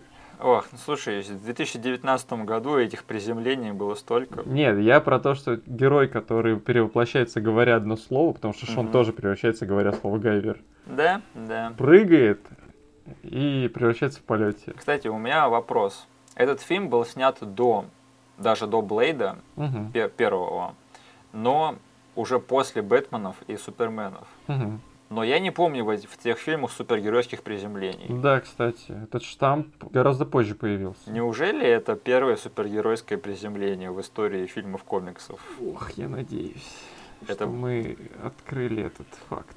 Но если что, это, короче, очень-очень такой нестыдный пример, которым можно дебютировать. да. А, кстати, я еще что хочу сказать. Вот в этом моменте, когда он типа прыгает и приземляется, и особенно очень много моментов именно в этой драке, когда он спасает Кори и ее отца, очень-очень много заметно попыток э, на низком бюджете воссоздать аниме-эстетику. Угу. То есть вот даже моменты, когда он там выпрыгивает из озера и типа замирает в воздухе, э, приземляется типа на землю и в процессе там отрезает чуваку голову. И они просто на какой-то момент стоят и просто там непонятно, что произошло. Вот эти все под... драматичные ракурсы, эти типа, моменты пауз. Действительно, очень похоже на аниме. Очень похоже на аниме, но опять же, то, что, тот факт, что это снято как бы вот на, в таких дешманских обстоятельствах, оно как-то, я не знаю, какой-то вот новый привкус ему при, угу. при, преподносит. Я не знаю, к счастью это или к, к ни, ни к чему хорошему, но как бы воссоздание стилистики аниме в большом кино, оно как бы до сих пор не приелось. Да. То есть есть какие-то попытки, например, там Спиди гонщик, да, и угу. э, чуть более адекватные, на мой взгляд, как, например, в этом в Скотте Пилигриме, да. Угу. Но как бы сейчас э, фильмы принято снимать э, большие не совсем в таких канонах. Ну, я, кстати, вот не смотрел, ты мне скажи, сильно ли пытались или занимались вообще этим на при съемках фильма Ghost in the Shell. Там проблема немножко в другом, даже не проблема, а подход. Они пытались покадрово воссоздать некоторые кадры прямиком из аниме Ghost uh-huh. in the Shell. То есть вот там драка, когда она дерется с чуваком в луже, uh-huh. будучи невидимой, она покадрово с, э, взята именно из э, того мультика. Uh-huh. Но вот в других каких-то сценах, когда они пытаются делать что-то свое, я бы не сказал. Угу. То есть, да и если честно, Ghost in the Shell, он же сам по стилистике не совсем, не самый анимешный. Ну да, он то, с таким западным привкусом. Да, поэтому мне кажется, это не сильно удачный пример. Угу. А, я вот на самом деле хочу сказать что-нибудь умное о стилистике Алиты, Мгм. но я ее забыл. Я вообще не помню, как этот фильм выглядит и, и что там происходит, поэтому я промолчу. Но, на- наверное, наверное, это что-то там было.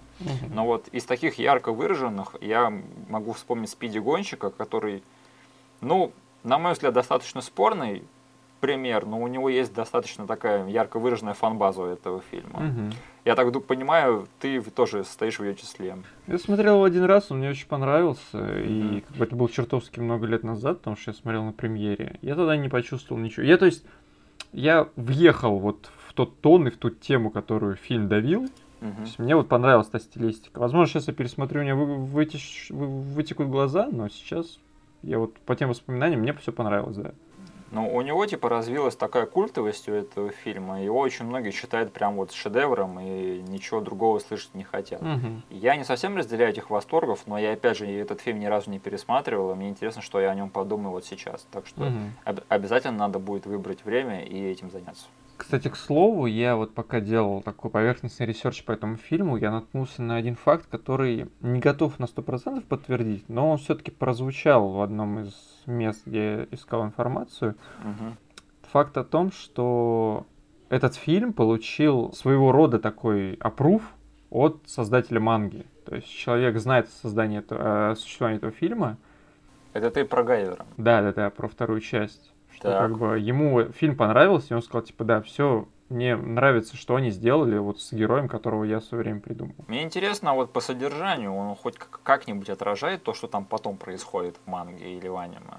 Нет, ну, в манге и в аниме, оно же все в этих, э, в таком в урбане происходит. Понятно. Ничего такого не было. Там уже потом просто Кронос... Ну, я, конечно, мангу не читал, я Мгм. просто ориентируюсь на тот сериал, который вышел в 2000 каком-то году. Там просто после тех событий, которые были в старом аниме, грубо говоря, Кронос выходит наружу, выходит типа из, из шкафа. Они там начинают заправлять всем миром. Я могу, конечно, соврать, то что память меня может подвести, но там какой-то фастфорвард происходит по сюжету, то есть там несколько лет вперед, и там вообще все на Земле заправляется Кроносом, и Гайвер со своей как бы командой работают из подполья. Блин, время. звучит круто. Да. Там как бы и появляются зооноиды, которые такие, знаешь, э, ребелы. Они как бы не хотят мириться с тем, что происходит вот под э, началом Кроноса. Там есть появляется один зооноид, за которым они охотятся все это время. Он там, короче, самый один из крутых зооноидов. Он просто по городу ходит и выпиливает, как какой-то виджиланти этих зооноидов. Видишь, плохим зооноидом не рождаются. Плохой да, да. зооноид это выбор. Да. Всегда есть выбор у человека. Только потому, что ты выглядишь как креветка, не обязательно вести себя как ужасный человек. Да, поэтому как бы это такой взгляд со стороны, я бы сказал. Вот этой Да. арки я не могу вспомнить ни в старом аниме, ни в новом аниме. Блин, звучит очень интересно, и мы никогда этого не посмотрим ни в одном, наверное, форме, там, ни в мультипликационной, ни в live-action. Мгм.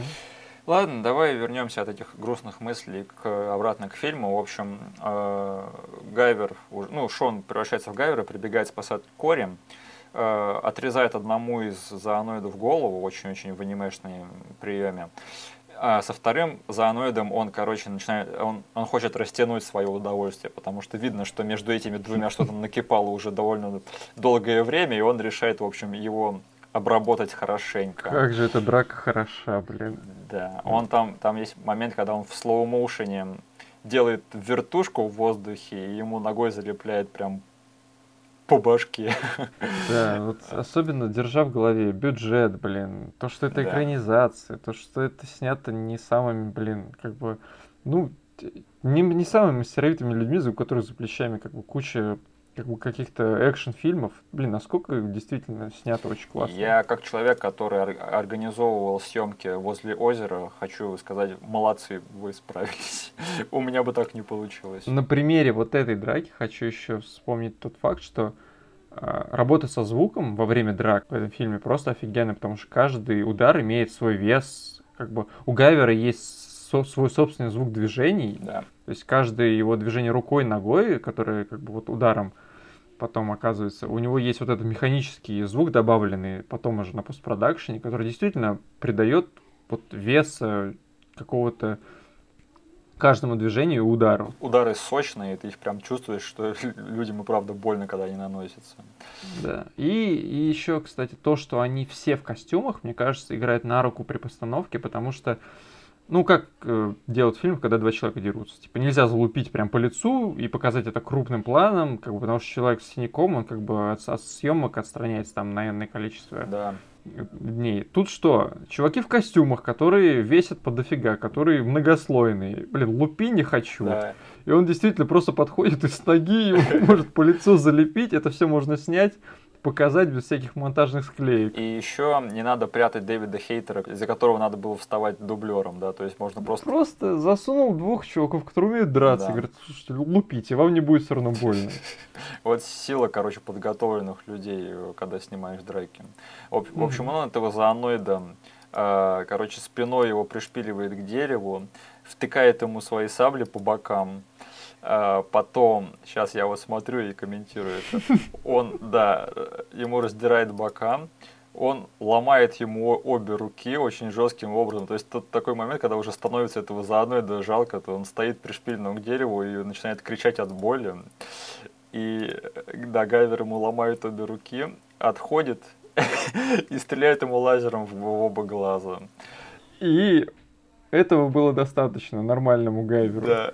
Но Шон, чертов сумасшедший Гайвер, он после этого еще и ладошкой ему впечатывает в лицо. И начинает давить туда. Да. А Кори на него смотрит и думает, блин, тот охранник был не так уж плохо.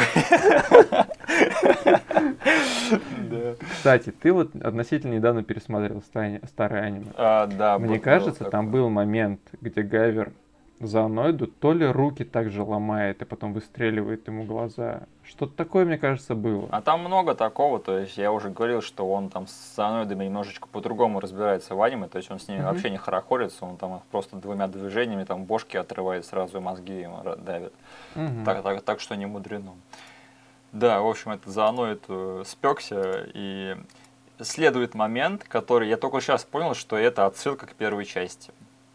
Да? Да. Ну, в смысле, Точно. то есть э, Гайвер замечает, что рядом с Кори стоит тоже какая-то креветка, и он замечает тоже это своим боковым глазом, который типа у него на, на башке. Мгм. Он делает то же самое движение, он типа взлетает в воздух, начинает там крутиться, э, у него выдвигается лезвие, и он типа приземляется где-то рядом с ними. И там так снято так, как будто бы он сейчас кого-то убьет. И потом раз, затемнение, и когда мы возвращаемся обратно, мы видим, что... А, нет, в этот раз он остановился. Кстати, Да. да. Потому что Кори закричала, нет, Да. это мой папа. Потому что у него уже был момент, когда однажды получилось э, почти то же самое, только его это очень сильно деморализовало. И потом опять компьютерная графика, и довольно все равно прикольно сделано, как с него этот, э, его доспехи слетают и пря- прячутся в его шею. Да. Затем мы возвращаемся в пещеру, где, э, господи, вот эта вот охранная служба, они готовятся расстрелять бедных археологов, которые вообще не понимают, что произошло. Мы тут вроде бы копали, да, сейчас эти люди, которые нас охраняли, сейчас нас расстреляют к чертям. И начинается с того, что нам показывают, что двух археологов они уже застрелили. Это очень важный момент, кстати. Damn. Я... Это действительно важный момент. Окей. Я потом тебе пойм- ты потом поймешь, либо я тебе скажу, если не поймешь. Но действительно, весь кадр выстроен так, что нам показывают сначала два тела, лежащих Мгм. снизу, и потом, типа, чуваков, которые говорят, ну, вот все, серьезное дерьмецо началось. Но их спасает ЦРУ. А, Да. Маркус вызвал свой... О, я сейчас вижу этот кадр, о котором ты говоришь. Ли- и правда лежат двое трупов. Мгм. Так, но их спасает Маркус и его команда ЦРУшников. Они типа... Ну, видимо, зооноиды в человеческой форме тоже боятся оружия огнестрельного. Там тоже важный момент проскальзывает, что чтобы мы чувствовали, что ЦРУшникам действительно есть что противопоставить им, Мгм. потому что нам показывают одного мужика, который был типа на полпути к превращению. Да. То есть, если бы этого кадра не было, можно было подумать, ну блин, превратись за зооноида, да убей его. Но нет, нам бы показывают, что ты пытаешься превратиться, тебе всаживают пулю в голову, и ты как бы Мгм. в этом даже переходном состоянии уязвим для свинцовых пуль. И Тут есть очень классный момент, который меня удивил вот даже сейчас, когда я смотрел в более или менее таком хорошем качестве, то есть на большом мониторе. Когда Мгм. там типа показывают, что люди Маркуса, они типа сидят, фото какого Маркуса? Эткинса, извините. Мгм. Я его долгое время сейчас называла Маркусом, да, уже какой-то. Ну, ты говорил, что Маркус вызывал из- извините, его зовут не Маркус, Маркус это отец Кори. Э, Этого Да. ЦРУшника зовут Эткинс. И типа показывают, что типа в лесу э, по периметру сидят его люди, там со снайперской винтовкой, что-то такое. Они типа говорят, одного упустили, да, типа почти всех повязали, только один ушел, где-то бег- Мгм. бегает еще. И у него за спиной кто-то выпрыгивает прямо. И я когда такой, я, я сначала это увидел, такой, вау, что за фигня? Такой перемотал, и, это- и если посмотреть, то есть он там все это время, пока этот кадр есть, вот он там, там Да. находился. И это так классно, незаметно. Я вот не знаю, вот ты смотрел еще в лучшем качестве, чем э, я, у тебя как э, впечатление по поводу этого момента? Они не такие, как у тебя, потому что я помнил, что этот чел там стоял. Ага. Как бы я, как только этот кадр появился, такой, о, вон этот чел стоит, сейчас он прыгнет. У меня как бы такое было. Я вот подзабыл, и меня этот момент довольно-таки, ну, заставил немножечко подпрыгнуть. Это было очень-очень круто Мгм. сделано. А, И да, этот э, зооноид, который, кстати, у него дизайн сюрприз, тот же самый, что и у Лискера в первом Ну, не фильме. могли они такой офигенный дизайн не использовать второй раз. И слава богу. Жаль, они не вернули козла. Или слона. Или просто Джеффри Компса, почему бы и нет. Я, я- я бы никогда не против Джеффри Компса в фильме. И тут зооноид в форме трицеракопа, он типа очень таким жестким моментом, когда они типа используют свой рейтинг, он приносит вот эти вот двое трупов. С разодранными глотками. Да, его спрашивают, э, убить Эткинса или типа с собой привести. И он типа говорит ему, «П- давай возьмем его с собой, покажем, как работают настоящие солдаты. Я такой, блин, вы только что убили весь его отряд, его дружбанов, и еще говорите, что они не настоящие солдаты. Вот вы козлы просто. Да. И, кстати, я хотел еще тебе сказать. Ты же помнишь, где еще у Стива Ванга снимался э, этот актер? Не спойлери, мы еще поговорим об этом в следующий раз. Так вот, ну ты помнишь его, да? Да, да. И в той сцене был еще другой мужик, Да. Который, мне кажется, играет одного из мужиков тут. Окей, я вчера пересматривал драйв, и я подумал о том же самом. Мгм. Мне кажется, что вот я вот сейчас смотрю этот фильм, ну вот Гайвера, и вот тут есть чувак такой в темных очках и с бородкой. Да, это И он. он играет типа одного из ЦРУшников.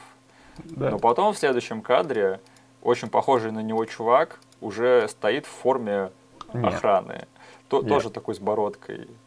Короче, запомните этого мужика с бородой. Да, запомнил. Ну, у Кори и у Шона, типа, свой план. Они мельком заметили, что у ЦРУ все под контролем. Да.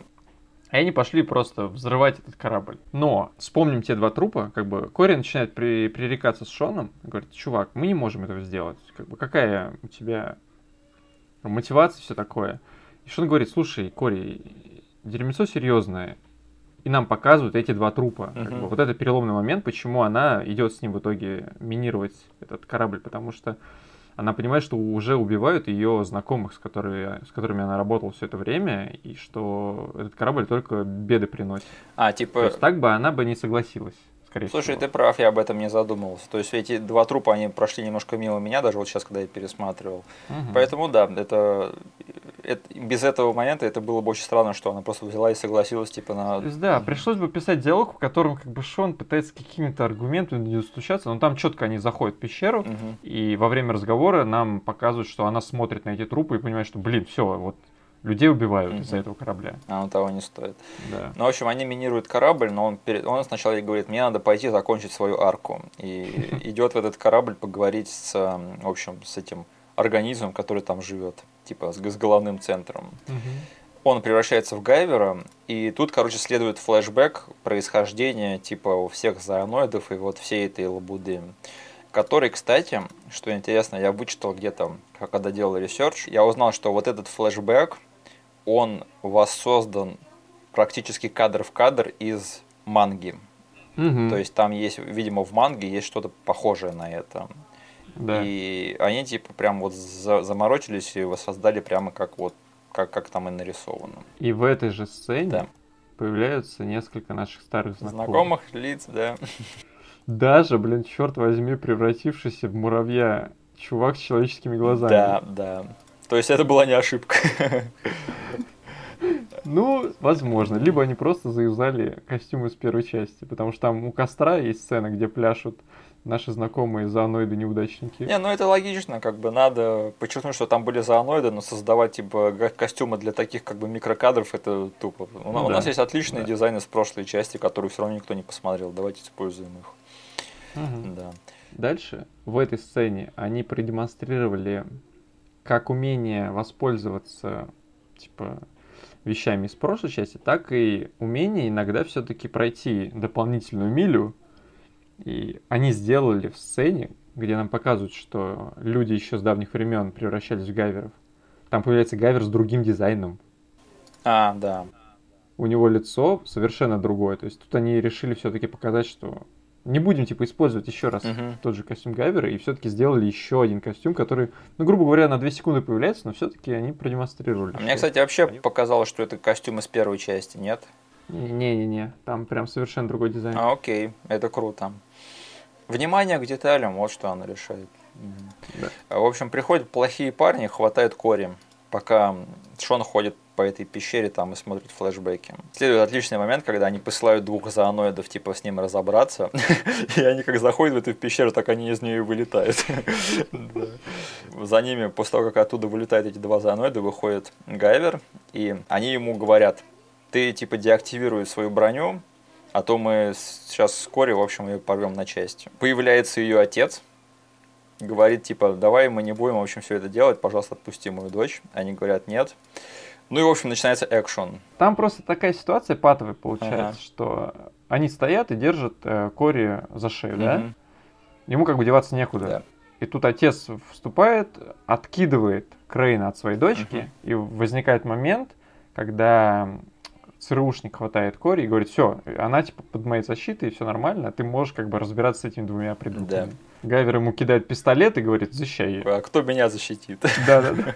Потому что за ним отправляется бе- бежать тетка, которая превратилась тоже в зооноида. И, блин, знаешь, я вот когда смотрел, до меня дошло, насколько я люблю экшн-сцены, в которых действует как бы не одна сила, а вот там, ну, по крайней мере, три, да. Мгм. Или когда мочится не два чувака, а когда мочится хотя бы там, ну, несколько компаний чуваков в одной сцене, как это все сбалансировано между собой. Причем эти компании еще разнородные. То есть у нас есть Гайвер, который сражается с зооноидами. Да. И есть еще люди, которые пытаются справиться с не самым сильным, возможно, но все-таки зооноидом своими силами. И есть два И зооноида, еще которые- два зооноида, которые дерутся, Да. да. В- параллельно. В общем, тут мы сейчас и объяснили сцену, которую я хотел как бы о- описать в красках. То есть Гайвер начинает мочиться с двумя зооноидами, Крейн мо- начинает мочиться с Маркусом, то есть в виде зооноидов, зооноид против зооноида. И э, этот э, Эткинс, в общем, берет на себя женщину зооноида и просто начинает от нее бегать. И э, в этот, я хочу сделать комплимент этому персонажу. По-моему, он первый в истории этих фильмов, который как бы единственный человек, который см- смог замочить зооноида. Он доказал пришельцам, что, короче, не все так просто, люди еще на что-то способны. Да, в общем, э, а все, что требуется, это нем- немножечко электричества. Слабое, слабое место зооноида. Ну да, он испробовал все, он там и бочки покидал, и молотком ее побил. Не, и- он вообще молодец, он как бы не теряется, там швыряет в нее все, все дела. А она, кстати, много кривляется просто. Э, Как бы, Ну, играет с добычей. Да, как бы ее слабость в том, что она не- недооценила противника и решила с ним поиграть и, в общем, доигралась. М. И да, там от- есть отличный момент, когда типа он уже ее победил, и она типа хватается за его сапог, он берет ствол и убивает ее, и еще добавляет пич. Кстати, момент, когда он убегает от нее по узкому туннелю, и она типа бежит за ней такая. Этот момент меня в детстве довольно сильно пугал. Он снят прям по-хорроровски, Да. да. Параллельно с этим Крейн, ну, в силу того, что он молодой, сильный и вообще классный зооноид, он прям выбивает все дерьмецо из папаши, Мгм. а дочка пытается помочь сначала киркой ему всаживает в спину, Мгм. потом она, кажется, схватит здоровенный молот, ему прям по роже заедет. Да, да.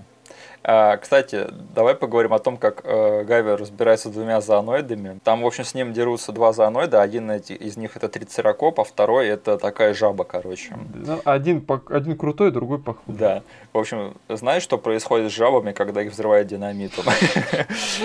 То же самое, что и со всеми остальными. Мне кажется, это был съемочный день, когда Дэвиду Хейтеру пришла идея для этой реплики в голову. В общем, он очень прикольно убивает жаба зооноида. Он сначала кидает в него какие-то дощечки, а потом, типа, ловит его на то, что он кидает ему шашку динамита в рот. Mm-hmm. И он, типа, ловит его своим ртом. И он, типа, ловится на это, он это, жахает его лазером и взрывает динамит. Кажется, просто эта жабка не знала, что у Гайвера есть дистанционное оружие. То есть он поймал, он еще так кивнул головой, типа, ну и чё, я как бы поймал твой динамит. Да. Но он не прочитал, как бы, про события первой части, отчет, как бы, который Кронос составил. Да, а вот э, к этому э, Трицеракопу, он, к сожалению, он ему в этот раз не лоб раздрабливает, он ему сворачивает шею. Перед этим он делает гайверкик по нему. В этом, да, фильме зародился термин гайверкик. Я не знаю, я просто знаю, что Скотт Эткинс, когда в своем фильме «Неоспоримый» да. какой-то части сделал тот же самый прием, да как бы я особо не гуглил это, но знаю, что у этого приема до сих пор как бы вот есть такое название. И тот прием Скотт, Скотт Эткинс называют гайверки. Ну, как бы, блин, откуда еще я могу произойти это название? Ну, ну да, то есть, просто не знаю, зародился ли он, когда Скотт Эткинс его заюзал. Угу. Возможно, как бы под впечатлением того, что он вот смотрел или как бы работал, возможно, с людьми, которым ставили какие-то драки для этого фильма. Но да. Ты, кстати, смотрел «Неоспоримых»? Нет. А надо? Нет. Да ладно, я слышал, драки там хорошие. Я драки на ютубе все, наверное, посмотрел. Блин, это просто любимый фильм всех пацанов. Просто не, да? неоспоримый, неоспоримый 2, неоспоримый 3. Ваш любимый неоспоримый, он типа ударил э, тем же приемом, который Гайвер ударил да. своего злодея mm-hmm. Это у нас с 90-х еще идет. Мы первые там были. Короче, а, Кори как может защищает своего отца от э, Крейна, она ему э, по башке дает кувалдой, и у него типа кровь, он сплевывает кровь. Э, но когда уже ничего не остается, их спасает Гайвер и прилетает, в общем, и дает пинка Крейну. И после этого следует, наверное, моя любимая фраза во всем этом фильме, когда Крейн такой встает и спрашивает, «Эй, ты что нападаешь на свою расу, урод? Ты что, попутался? Он такой, что, урод, ты себя в зеркало ты видел? Типа для них он урод, понятно. Ох уж эти зооноиды. Но тут, в общем, когда мы думаем, что ну, сейчас Гайвер разберется с этим зооноидом, он их, короче, на а, завтрак, обед и ужин жрет, он сейчас ему быстрее наваляет. Тут случается твист. Как бы тот Гайвер, которого нашла Кори в корабле, он не делся никуда. Его присвоил себе Крейн, и оказывается, что он сам Гайвер. У меня, кстати, есть претензии к этому. Так. Потому что, ну, смотри, хороший тон — это когда ты что-то сетапишь, так? Да. Так вот, мне кажется, этот фильм перестарался в сетапе этой сцены. Потому что этому фильму удалось обдурить только нас, как мелких детей. Потому что я в детстве, действительно, для меня это был твистом. Но сейчас я смотрю, и там есть момент, где Крейн, блин, поговорив с своим боссом, смотрит на этот чемодан так, что как бы там, не знаю, на секунду продлить сцену, и он уже будет целоваться. Только не показали, как он его одевает, да. Вот действительно, немножечко нужно было легче это все показать, и тогда бы этот твист действительно сработал. А там он просто открывает чемодан, свечение, взгляд этот злодейский на него. Ты понимаешь, что все, этот чел заюзал его. А как ты думаешь, вот в этом моменте, когда он типа а, надевает на себя Гайвера, он все еще действует в интересах корпорации Кронос, или он уже типа, типа пошел в роук? Да, потому что нам четко дают понять, что как бы верхушка на него давит, да. как бы и говорит, чувак, ты либо справляешься, либо мы отправляем кого-то более компетентного. Угу. А он держится за свое место в корпорации, на своей вот какая-то у них карьерная лестница. И видно, что он чертовски волнуется, он не хочет, блин, чтобы кому-то дали вот расправляться с этой операцией вместо него. Но и он понимает, что если он сейчас станет первым гайверзооноидом, у него как бы шансы продвинуться и вообще стать каким-то крутым чуваком в Кроносе в разы повысятся. И плюс к этому у меня еще вопрос такой. Я помню, что в первом фильме Кронос ломал голову, блин, как с этим гавер-юнитом обращаться. Угу. А какой-то черт, который первый раз его выкопал из земли, у себя, уединившись с ним в этой в палатке, сразу смекает, что к чему, либо так, либо он, блин, сидел там и полчаса на него пялился и думал, блин, что мне делать с ним, как его заактивировать? И так, и сяк, в итоге просто ткнулся лбом в него. Ну смотри, э, в первом фильме к ним попадает только вот сама лампочка Гайвера. А, ну, возможно, А тут как бы целый бублик, поэтому, возможно, с ним разобраться было не так трудно, как с одной лампочкой. Возможно. Да. Возможно, на тот момент, когда это была вот просто вот лампа, это уже, это гайвер уже считался как гайвер, закрепленный за каким-то носителем. Активированный. типа, Да, потому что за ним как бы вырос Шон, а тут как бы гайвер еще такой чистый, поэтому... Ну да, возможно, к этому даже если руку протянешь там в сердцевину, он все равно присобачится к тебе. В общем, он превращается в очень крутого гайвера зооноида. Причем ты, кстати, заметил, что у него свое экшн-слово? Э, у Шона Гайвер, и он по нему... А он говорит этого, биоморф. да, биоморф. Я, кстати, понятия не имел, что говорит он в этой сцене, когда смотрел с переводом. То есть он что-то... Чего? Биомозг? Биолорд? Чего? И тут. Я вот сейчас смотрел только первый раз с субтитрами, я такой, а, биоморф. Да, да, это его экшн-слово. И, в общем, начинается самая лучшая драка этого фильма, на мой взгляд. э, Драка двух гайверов. Мы, кстати, не сказали еще до этого, что нам сетапили то, что этот гайвер-юнит поврежден. Да. Нам, то есть, несколько раз по фильму показывали крупным планом то, что он загорается, и на нем трещина видна. Чуваку не повезло. Да. Э, Они дерутся, Гайвер пытается его деморализовать, типа говорит, э, Гайверы это его изобрели, чтобы типа уничтожить зооноидов, потому что они считались ошибкой, хотя это неправда, Да. и он потом это Да. признает. Тот ему говорит, типа, нет, вообще-то я законченный продукт, а это ты, недоделка и все дела. Это, знаешь, тут следует вот эта вот тема, что Крейн все-таки реально хочет найти какое-то свое место в этой жизни, и, и, типа, Да. ты ему... Он думает, что вот он стал единственным, первым, Мгм. и это вот следующая ступень, к которой весь Кронос должен прийти, что вот Гайвер и Зооноид это идеальная связка. В общем, бедный парень. И э, да, сюрприз-сюрприз, в итоге этого Гайвера Зооноида помогает ему победить Кори, который... Он-то, по сути, ему проигрывает, он там уже сидит на нем и втыкает ему свои лезвия прямо в, жи- в Да, он живот. сопротивлялся как мог, Мгм. но ничего не помогло. Там уже у него кровь шла из этих его из дыхательных путей. Да, То есть в первом фильме, помнишь, когда Гайвер попадал в опасность, у него это начинал гру- э, грудина светиться, да, да? да. Тут даже этого не происходит, то есть уже все идет к смерти действительно Гайвера. Но Кори как бы... Вот, вот это бы немножечко тоже где-нибудь до фильма показать. То есть как... Что она хороший стрелок? Да, потому что в такую фигню попасть, это, блин, надо уметь. Но она это делала с первого раза. Да, но опять же, если бы она попала не с первого раза, это было бы просто некрасиво. Я говорю, просто где-то упомянуть до этого в фильме, что она хороший стрелок. Я заняла третье место на чемпионате по стрельбе в третьем классе. Я знаю, я знаю. В моменте, где она сидит с Шоном, и он ей рассказывает про Кронос, Мгм. просто мельком показать, что у нее, короче, там трофей стоит. За стрельбу. Блин, ну вообще. А, хорошо. В общем, она стреляет ему в э, Гайвера. Благодаря этому, Ну, по сути, спасает Шо- Шону жизнь, и они побеждают этого Гайвера заодно именно таким образом. Причем она как бы попадает в уже поврежденный Да. Гайвер. Ему совсем плохо становится. После этого Шон еще ему с кулака прям туда же дает. Да, он просто... Он ему вытаскивает этот Гайвер юнит и, блин, офигенным приемом ему еще раз туда бьет. А Крейн может вырасти вот из этой лампочки, что он ему вырвал? Это меня с детства мучает. Я даже в детстве представлял себе, как он в завалах растет и такой, блин, как же тут тесно, я не могу вылезти. Вот отсюда». если бы была треть, третья часть. Но у этого есть продолжение в этой истории. Я типа все детство думал, но сейчас я посмотрел, и либо намеренно, либо нет, но в этом фильме есть кадр, где нам показывают, что этот юнит сломан Мгм. полностью, то есть он уже не работает. Там просто есть момент, когда Шон держит в руках эту фигню, и светится как его гайвер, так и этот гайвер красным, да? Они как бы светятся, светятся, потом он его бросает на пол, и нам крупным планом показывают, что тот гайвер больше не светится вообще. Да.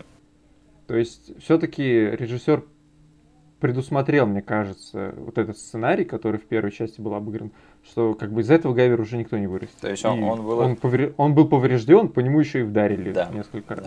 да. И еще они потом взорвали эту пещеру, поэтому там, Да. там, скорее всего, ничего не осталось от этой лампочки. Угу. Так что, но если бы надо было таким макаром вернуть Крейна в третьей части, я думаю, это было бы не проблемой. да, в общем, они, он жахает опять грудью по этому Гайверу за Аноиду, хотя ему и так недолго осталось. Они бегут с этой пещеры, она взрывается, они активируют динамит и... Нет, не так. так. Эм, ЦРУшник говорит, хорошо, что ты на нашей стороне парень. И, типа, все вот это оружие, оно в хороших руках у правительства. А он, Мы, типа, а он говорит хрена с два. Да, хрена с два начинает говорить с этим кораблем. Да. И, грубо говоря, отправляет его обратно на родину.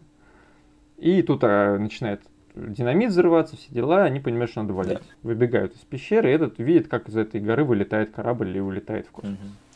Кстати, интересный момент, когда они начинают убегать из пещеры, убегает Гайвер, а когда они выбегают на улицу, он уже Шон. Молодцы, сэкономили на спецэффектах. Да, и типа Эткинс говорит ему, в общем, мы теперь в этой войне вместе, да, и Шон такой, нет, они берут вскоре и уезжают. И Эткинс ему говорит вслед, что?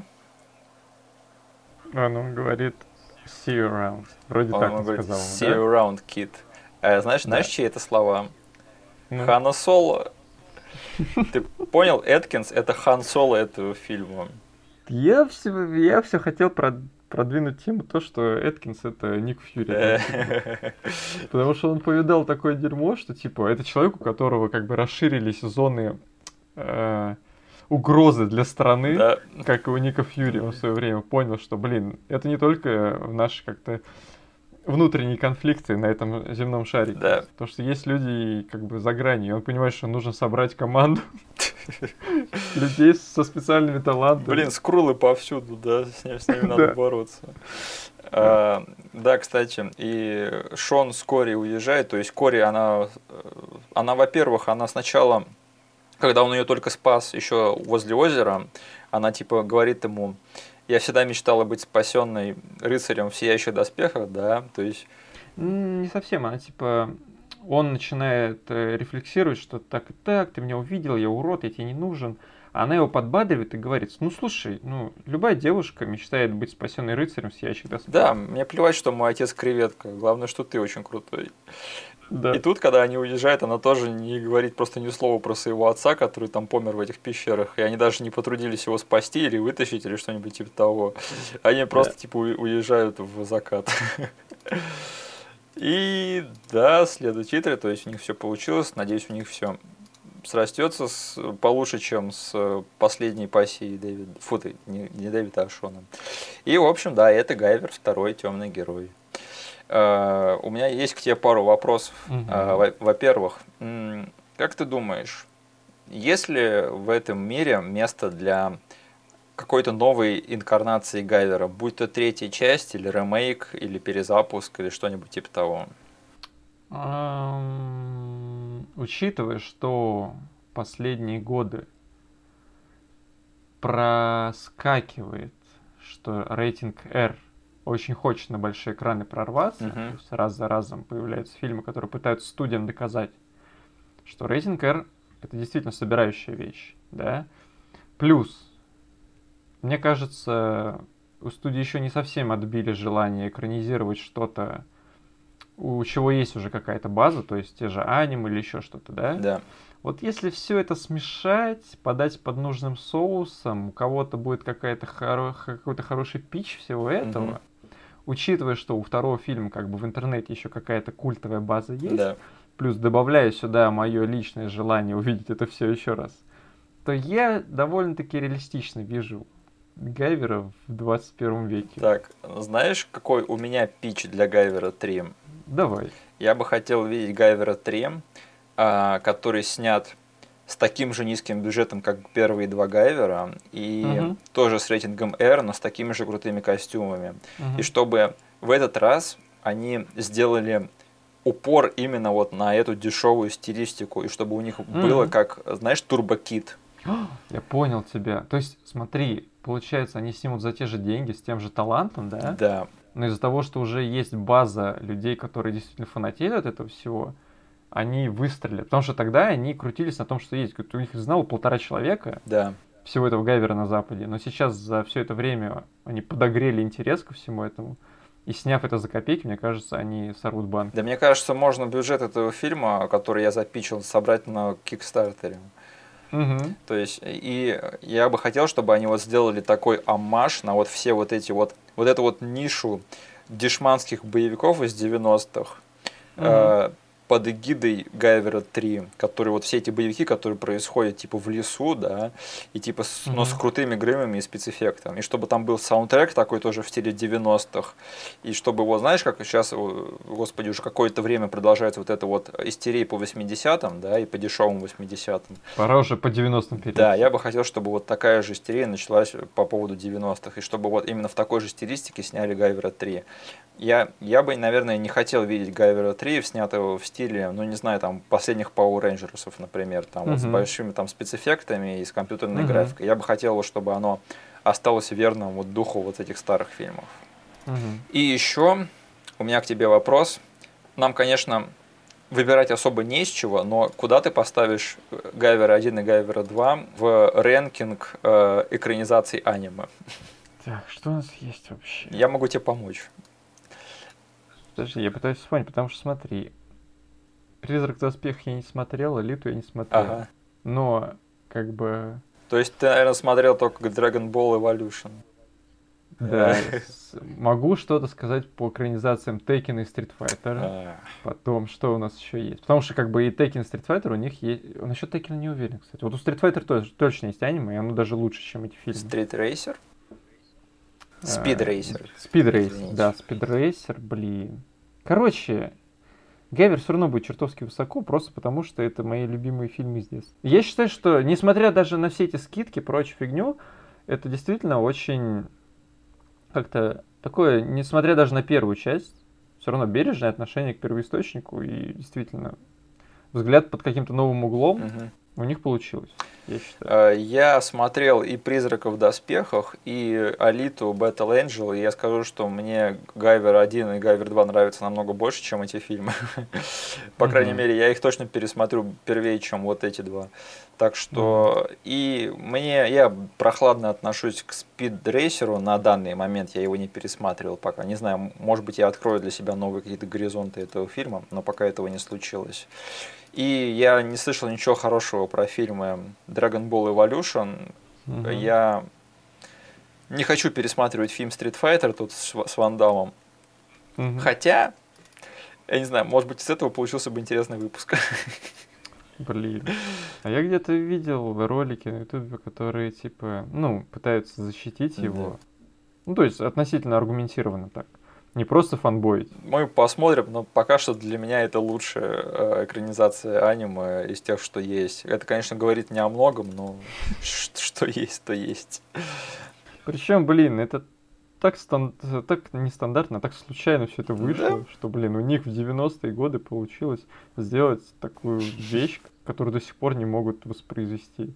И напоследок э, скажу, э, перед тем, как мы будем закругляться, что последний раз разговоры о Гайвере всплывали, когда компания Telltale Угу. думали сделать игру по мифологии Гайвера. Эпизодическую, вот как в, в их стиле. Я не представляю себе, как бы это выглядело, но я фанат э, игр Telltale, ну или, по крайней мере, я фанат их игры по Walking Dead, я играл во все Мгм. их сезоны. Я не играл ни в Game of Thrones, ни в Wolf Among Us. Ну, я играл в Бэтмена, кстати. Вот, Мгм. кстати, Бэтмен мне понравился. Там даже вот экшен, что вот в стиле Telltale, он, в принципе, интересный. Мгм. Поэтому я бы, я бы на самом деле на это посмотрел. Блин, жаль, не развалились. Да, но хорошо, что они успели доделать э, Walking Dead, потому что если бы я остался без клоужера на этой, этой почве, я бы, не, я бы не смог уснуть еще целый год.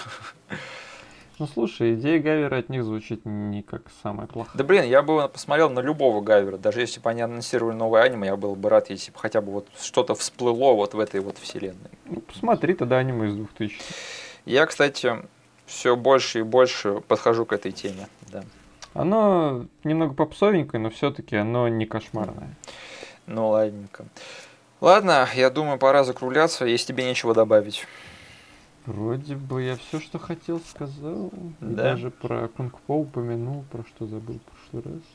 Оставим про Конг По на один из наших следующих выпусков. Да, мы закончили с Гавером, но мы не закончили со Стивом Вангом. Мы к нему вернемся еще в следующем выпуске, когда будем говорить про фильм «Драйв», да? С Гослингом. Да, с Гослингом. I'm giving you a night call. Чертов Стив Ванг там затесался как-то в съемочную группу. Мы будем смотреть на его вклад в этот фильм. Да, это весь э, retrowave, это именно он привнес. И, и да, шикарные драки в этом фильме. Драйв Гослинг просто превзошел все свои какие-то а, надежды на него. Просто я его по-новому, по-новому открыл для себя. Так что да, до встречи. Да, смотрите фильм Драйв. Все, пока-пока.